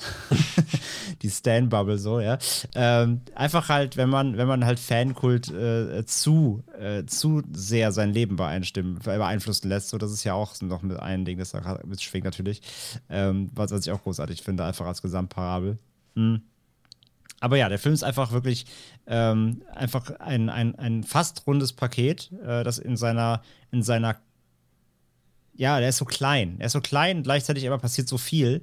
Und ähm, das bleibt halt so lange äh, eigentlich spannend, ähm, bis halt so eine, sage ich ja, das ist mein einziger Kritikpunkt in dem Film, es gibt so eine kleine Redundanz im Mittelteil. Ähm, er bricht zwar genug auf und zeigt oft genug dann auch eben, was außerhalb des Hauses passiert, was, was stattfindet. Ich meine, er ist ein Weltstar, ja, wie er vermisst wird, wie er, wie er gesucht wird, wie er für tot erklärt wird. Das löst lockert immer wieder auf. Aber ich finde, er hat es in seinem Ablauf, wie sie immer wieder eben in sein Zimmer kommt und ein neue, ähm, neuer Schlagabtausch stattfindet, er hat so eine Mikroredundanz. Es, es nervt nicht so richtig, weil es einfach zu gut ist. Also dankbar gut, dank der Darsteller, dank, dank der tollen Inszenierung.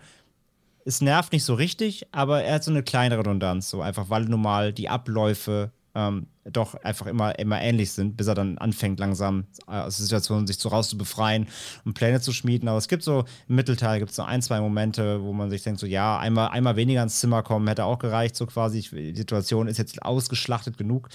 Aber es ist halt, ja, letztendlich ist es ein, ähm, es ist halt eine, eine, eine, Kritik an einem trotzdem einfach extrem starken Film, ähm, die der Film auch ähm, sage ich mal, auf die leichte Schulter nehmen kann, weil er ist trotzdem, der Rest ist fantastisch, wie gesagt, er ist hochspannend, ähm, das psychologische Spiel ist grandios, Darsteller großartig, Score super, äh, Bilder toll, äh, spannend bis zur letzten Minute quasi und eben dann noch mit bitterbösem äh, Augenzwinkerende. Äh, haben wir gar nicht noch darüber gesprochen, ne? Wie der Kellnerin, die auch nochmal sagt, ich bin ihr größter Fan.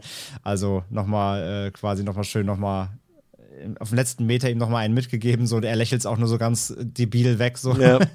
das ist richtig schön, äh, richtig schön äh, sarkastisch böse am Ende. Also wirklich ein toller Film, ähm, tolle King-Verfilmung. Aus meiner Warte heraus, ich kenne das Buch ja nicht, aber auf jeden Fall ähm, äh, es ist, ein, es ist ein großartiger Film letztendlich für mich und von daher gebe ich auch äh, vier, sehr gute vier von fünf ich glaube, aus rein, rein jetzt, wir sind ja nun mal ein Filmpodcast, da ist es, glaube ich, manchmal gar nicht verkehrt, wenn man die Vorlage nicht kennt, weil wir dann eben den Vielleicht. Film unvoreingenommener, ja. Standalone betrachten können. Das ist eben ja bei Shining dasselbe Thema bei den anderen. Ähm, Pascal. Ja, ich äh, bin super glücklich, dass ich den Film gesehen habe. Ähm, war mir gar nicht so bewusst, dass da noch ähm, so eine krasse Perle in dem Fundus der Stephen King-Verfilmung auf mich wartet. Und ähm, ja, bin eigentlich schlichtweg begeistert von den schauspielerischen Leistungen. Ich glaube, darüber haben wir genug gesagt und auch genug geschwärmt. Zu kritisieren, so richtig viel gibt es eigentlich, also es gibt nichts, wo ich jetzt so richtig den Finger drauf legen kann und sage, das ist ein Aspekt des Films, der ist halt per se schlecht. Ich würde André grundsätzlich recht geben, dass er, ähm, ja, dass du halt, du hast ein Kammerspiel mit zwei Figuren. Auch der Film schafft es nicht, da halt jede, also komplett auf Redundanzen zu verzichten. Das ist dann halt einfach da drin. Ähm, das, ja, gehört fast dazu, aber es ist halt trotzdem da. Das ist dann, ich finde auch, das ist eine Kritik, die ist dann nicht weiter schlimm, aber sie ist halt, äh, kann sie auch nicht komplett unterm Teppich kehren. Davon abgesehen, der Film ist halt nicht so schillernd wie die, sag ich mal, jetzt die Klassiker aus den Filmen, die wir heute alle schon aufgezählt haben, so. Der ist halt der, der strahlt, der hat nicht so eine Strahlkraft wie ein Shining, finde ich. Auch wenn jetzt das Schauspiel, wenn jetzt hier eine Kathy Bates, einem ähm, äh, Nicholson, äh, da jetzt irgend Jack Nicholson, danke. ich wollte gerade ich wollte John sagen, ich wusste, das war falsch.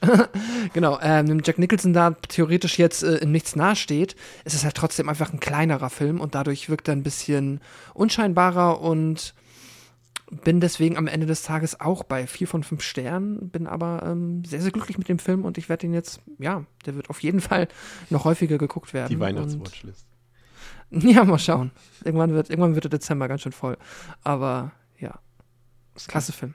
Es gibt ja, ähm, ich habe leider erst angefangen vor kurzem mit der ersten Staffel. Es gibt ja die Serie Castle Rock. Ähm, bei uns auf Stars Play, glaube ich, auf dem äh, Prime Channel oder bei Hulu kann man den auch gucken, die Serie. Ähm, und die zweite Staffel ist wohl ein Prequel zu Misery und zu, zu der Story von Annie. Deswegen werde ich da auf jeden Fall nochmal dranbleiben und werde mir die erstmal in Staffeln auf jeden Fall angucken. Ähm, ja, ansonsten soll es im Prinzip für heute gewesen sein. Ähm, kleiner Ausblick auf nächste Woche. Wir, also wir machen mit Stephen King weiter in den nächsten Wochen. Da kommt noch was. Und auch mit Kinder des Zorns kommt äh, in ein paar Wochen, machen wir natürlich weiter. Aber nächste Woche gibt es zur Auflockerung endlich, damit äh, Pascal immer so seine Häkchen machen kann bei Dario Argento, machen wir endlich Ja. äh, mit Argento weiter und entsprechen, ent, entsprechen, besprechen seinen Film Inferno. Und darauf könnt ihr euch schon freuen. Und ansonsten Der neue, äh, der neue Agento läuft jetzt gerade auf der Berlinale. Da bin Ja. ich sehr gespannt, was Leute sagen werden. Der Trailer, der Teaser sah sehr saftig aus. Aber das heißt ja nichts. Das sagt nichts über die Qualität aus des Films natürlich. Vielleicht können wir ja nächste Woche da schon ein paar ähm, Reaktionen mit einbauen. Also Vielleicht, was man da ja. so zu lesen, lesen bekommt. Und außerdem habe ich noch mal gerade geguckt, um die auch bei uns die Klammer zu schließen, wie es der Film ja auch macht. Ich habe noch mal gerade zu Paramore äh, recherchiert. Ja. Ähm, also selbst auch im Wikipedia und alle Einträge und alles, was zum, Film, zum, zum, zum, Song zu finden ist, sagt halt nur, äh, diese Phrase eben Misery Business, ne, gab es halt zum ersten Mal in dem Film Misery. Ähm, aber wohl der wirkliche Origin der, des Songs, so der, die Ursprünge sind äh, ungeklärt, da es verschiedene Aussagen der Band dazu gibt. Also es, da wird wohl immer noch drum gestritten und das will ich jetzt nicht alles vortragen, das sprengt jetzt den Rahmen hier, aber dass es aus dem Film wirklich stammt, ist nicht belegt. Es gibt wohl diverse Aussagen, was die Einflüsse waren und so, aber es wird zumindest als Mitquelle genannt, ja. Ja, sehr gut. Danke für die Aufklärung. Das soll dann die Klammer sein für heute. Danke, André. Danke, dass ihr, liebe Zuhörerinnen und Zuhörer, heute wieder bei Devils and Demons dabei wart. Und achso, falls es, falls es technische Probleme aktuell gibt und ihr diese Episode nicht hören konntet, das macht jetzt gerade gar keinen Sinn, ähm, dann, Das ist immer am besten, Ja. falls ihr diese Aussage, nie- Aus Ausgabe nicht seht. Schade. dann äh, liegt das an unserer Serverumstellung, die gerade stattfindet. Also drückt einfach, also ne, ihr kriegt das schon hin. Wenn irgendwas sein sollte, genau. Schreibt André Ihr hört von jemand anderem, hey, wieso sehe ich die neue Devils and Demons Folge nicht? Wenn ihr irgendwie jemand anderen hört, es auch hört oder so, dann könnt ihr sagen, ähm, genau, liegt an der Technik und dann meldet euch einfach bei uns irgendwie per Instagram oder in Discord und dann gucken wir, dass wir es geklärt kriegen. Ja, also bis zum nächsten Mal bei Devils and Demons mit Pascal, mit André und mit mir. Ciao. Danke. Ciao, ciao. Tschüss.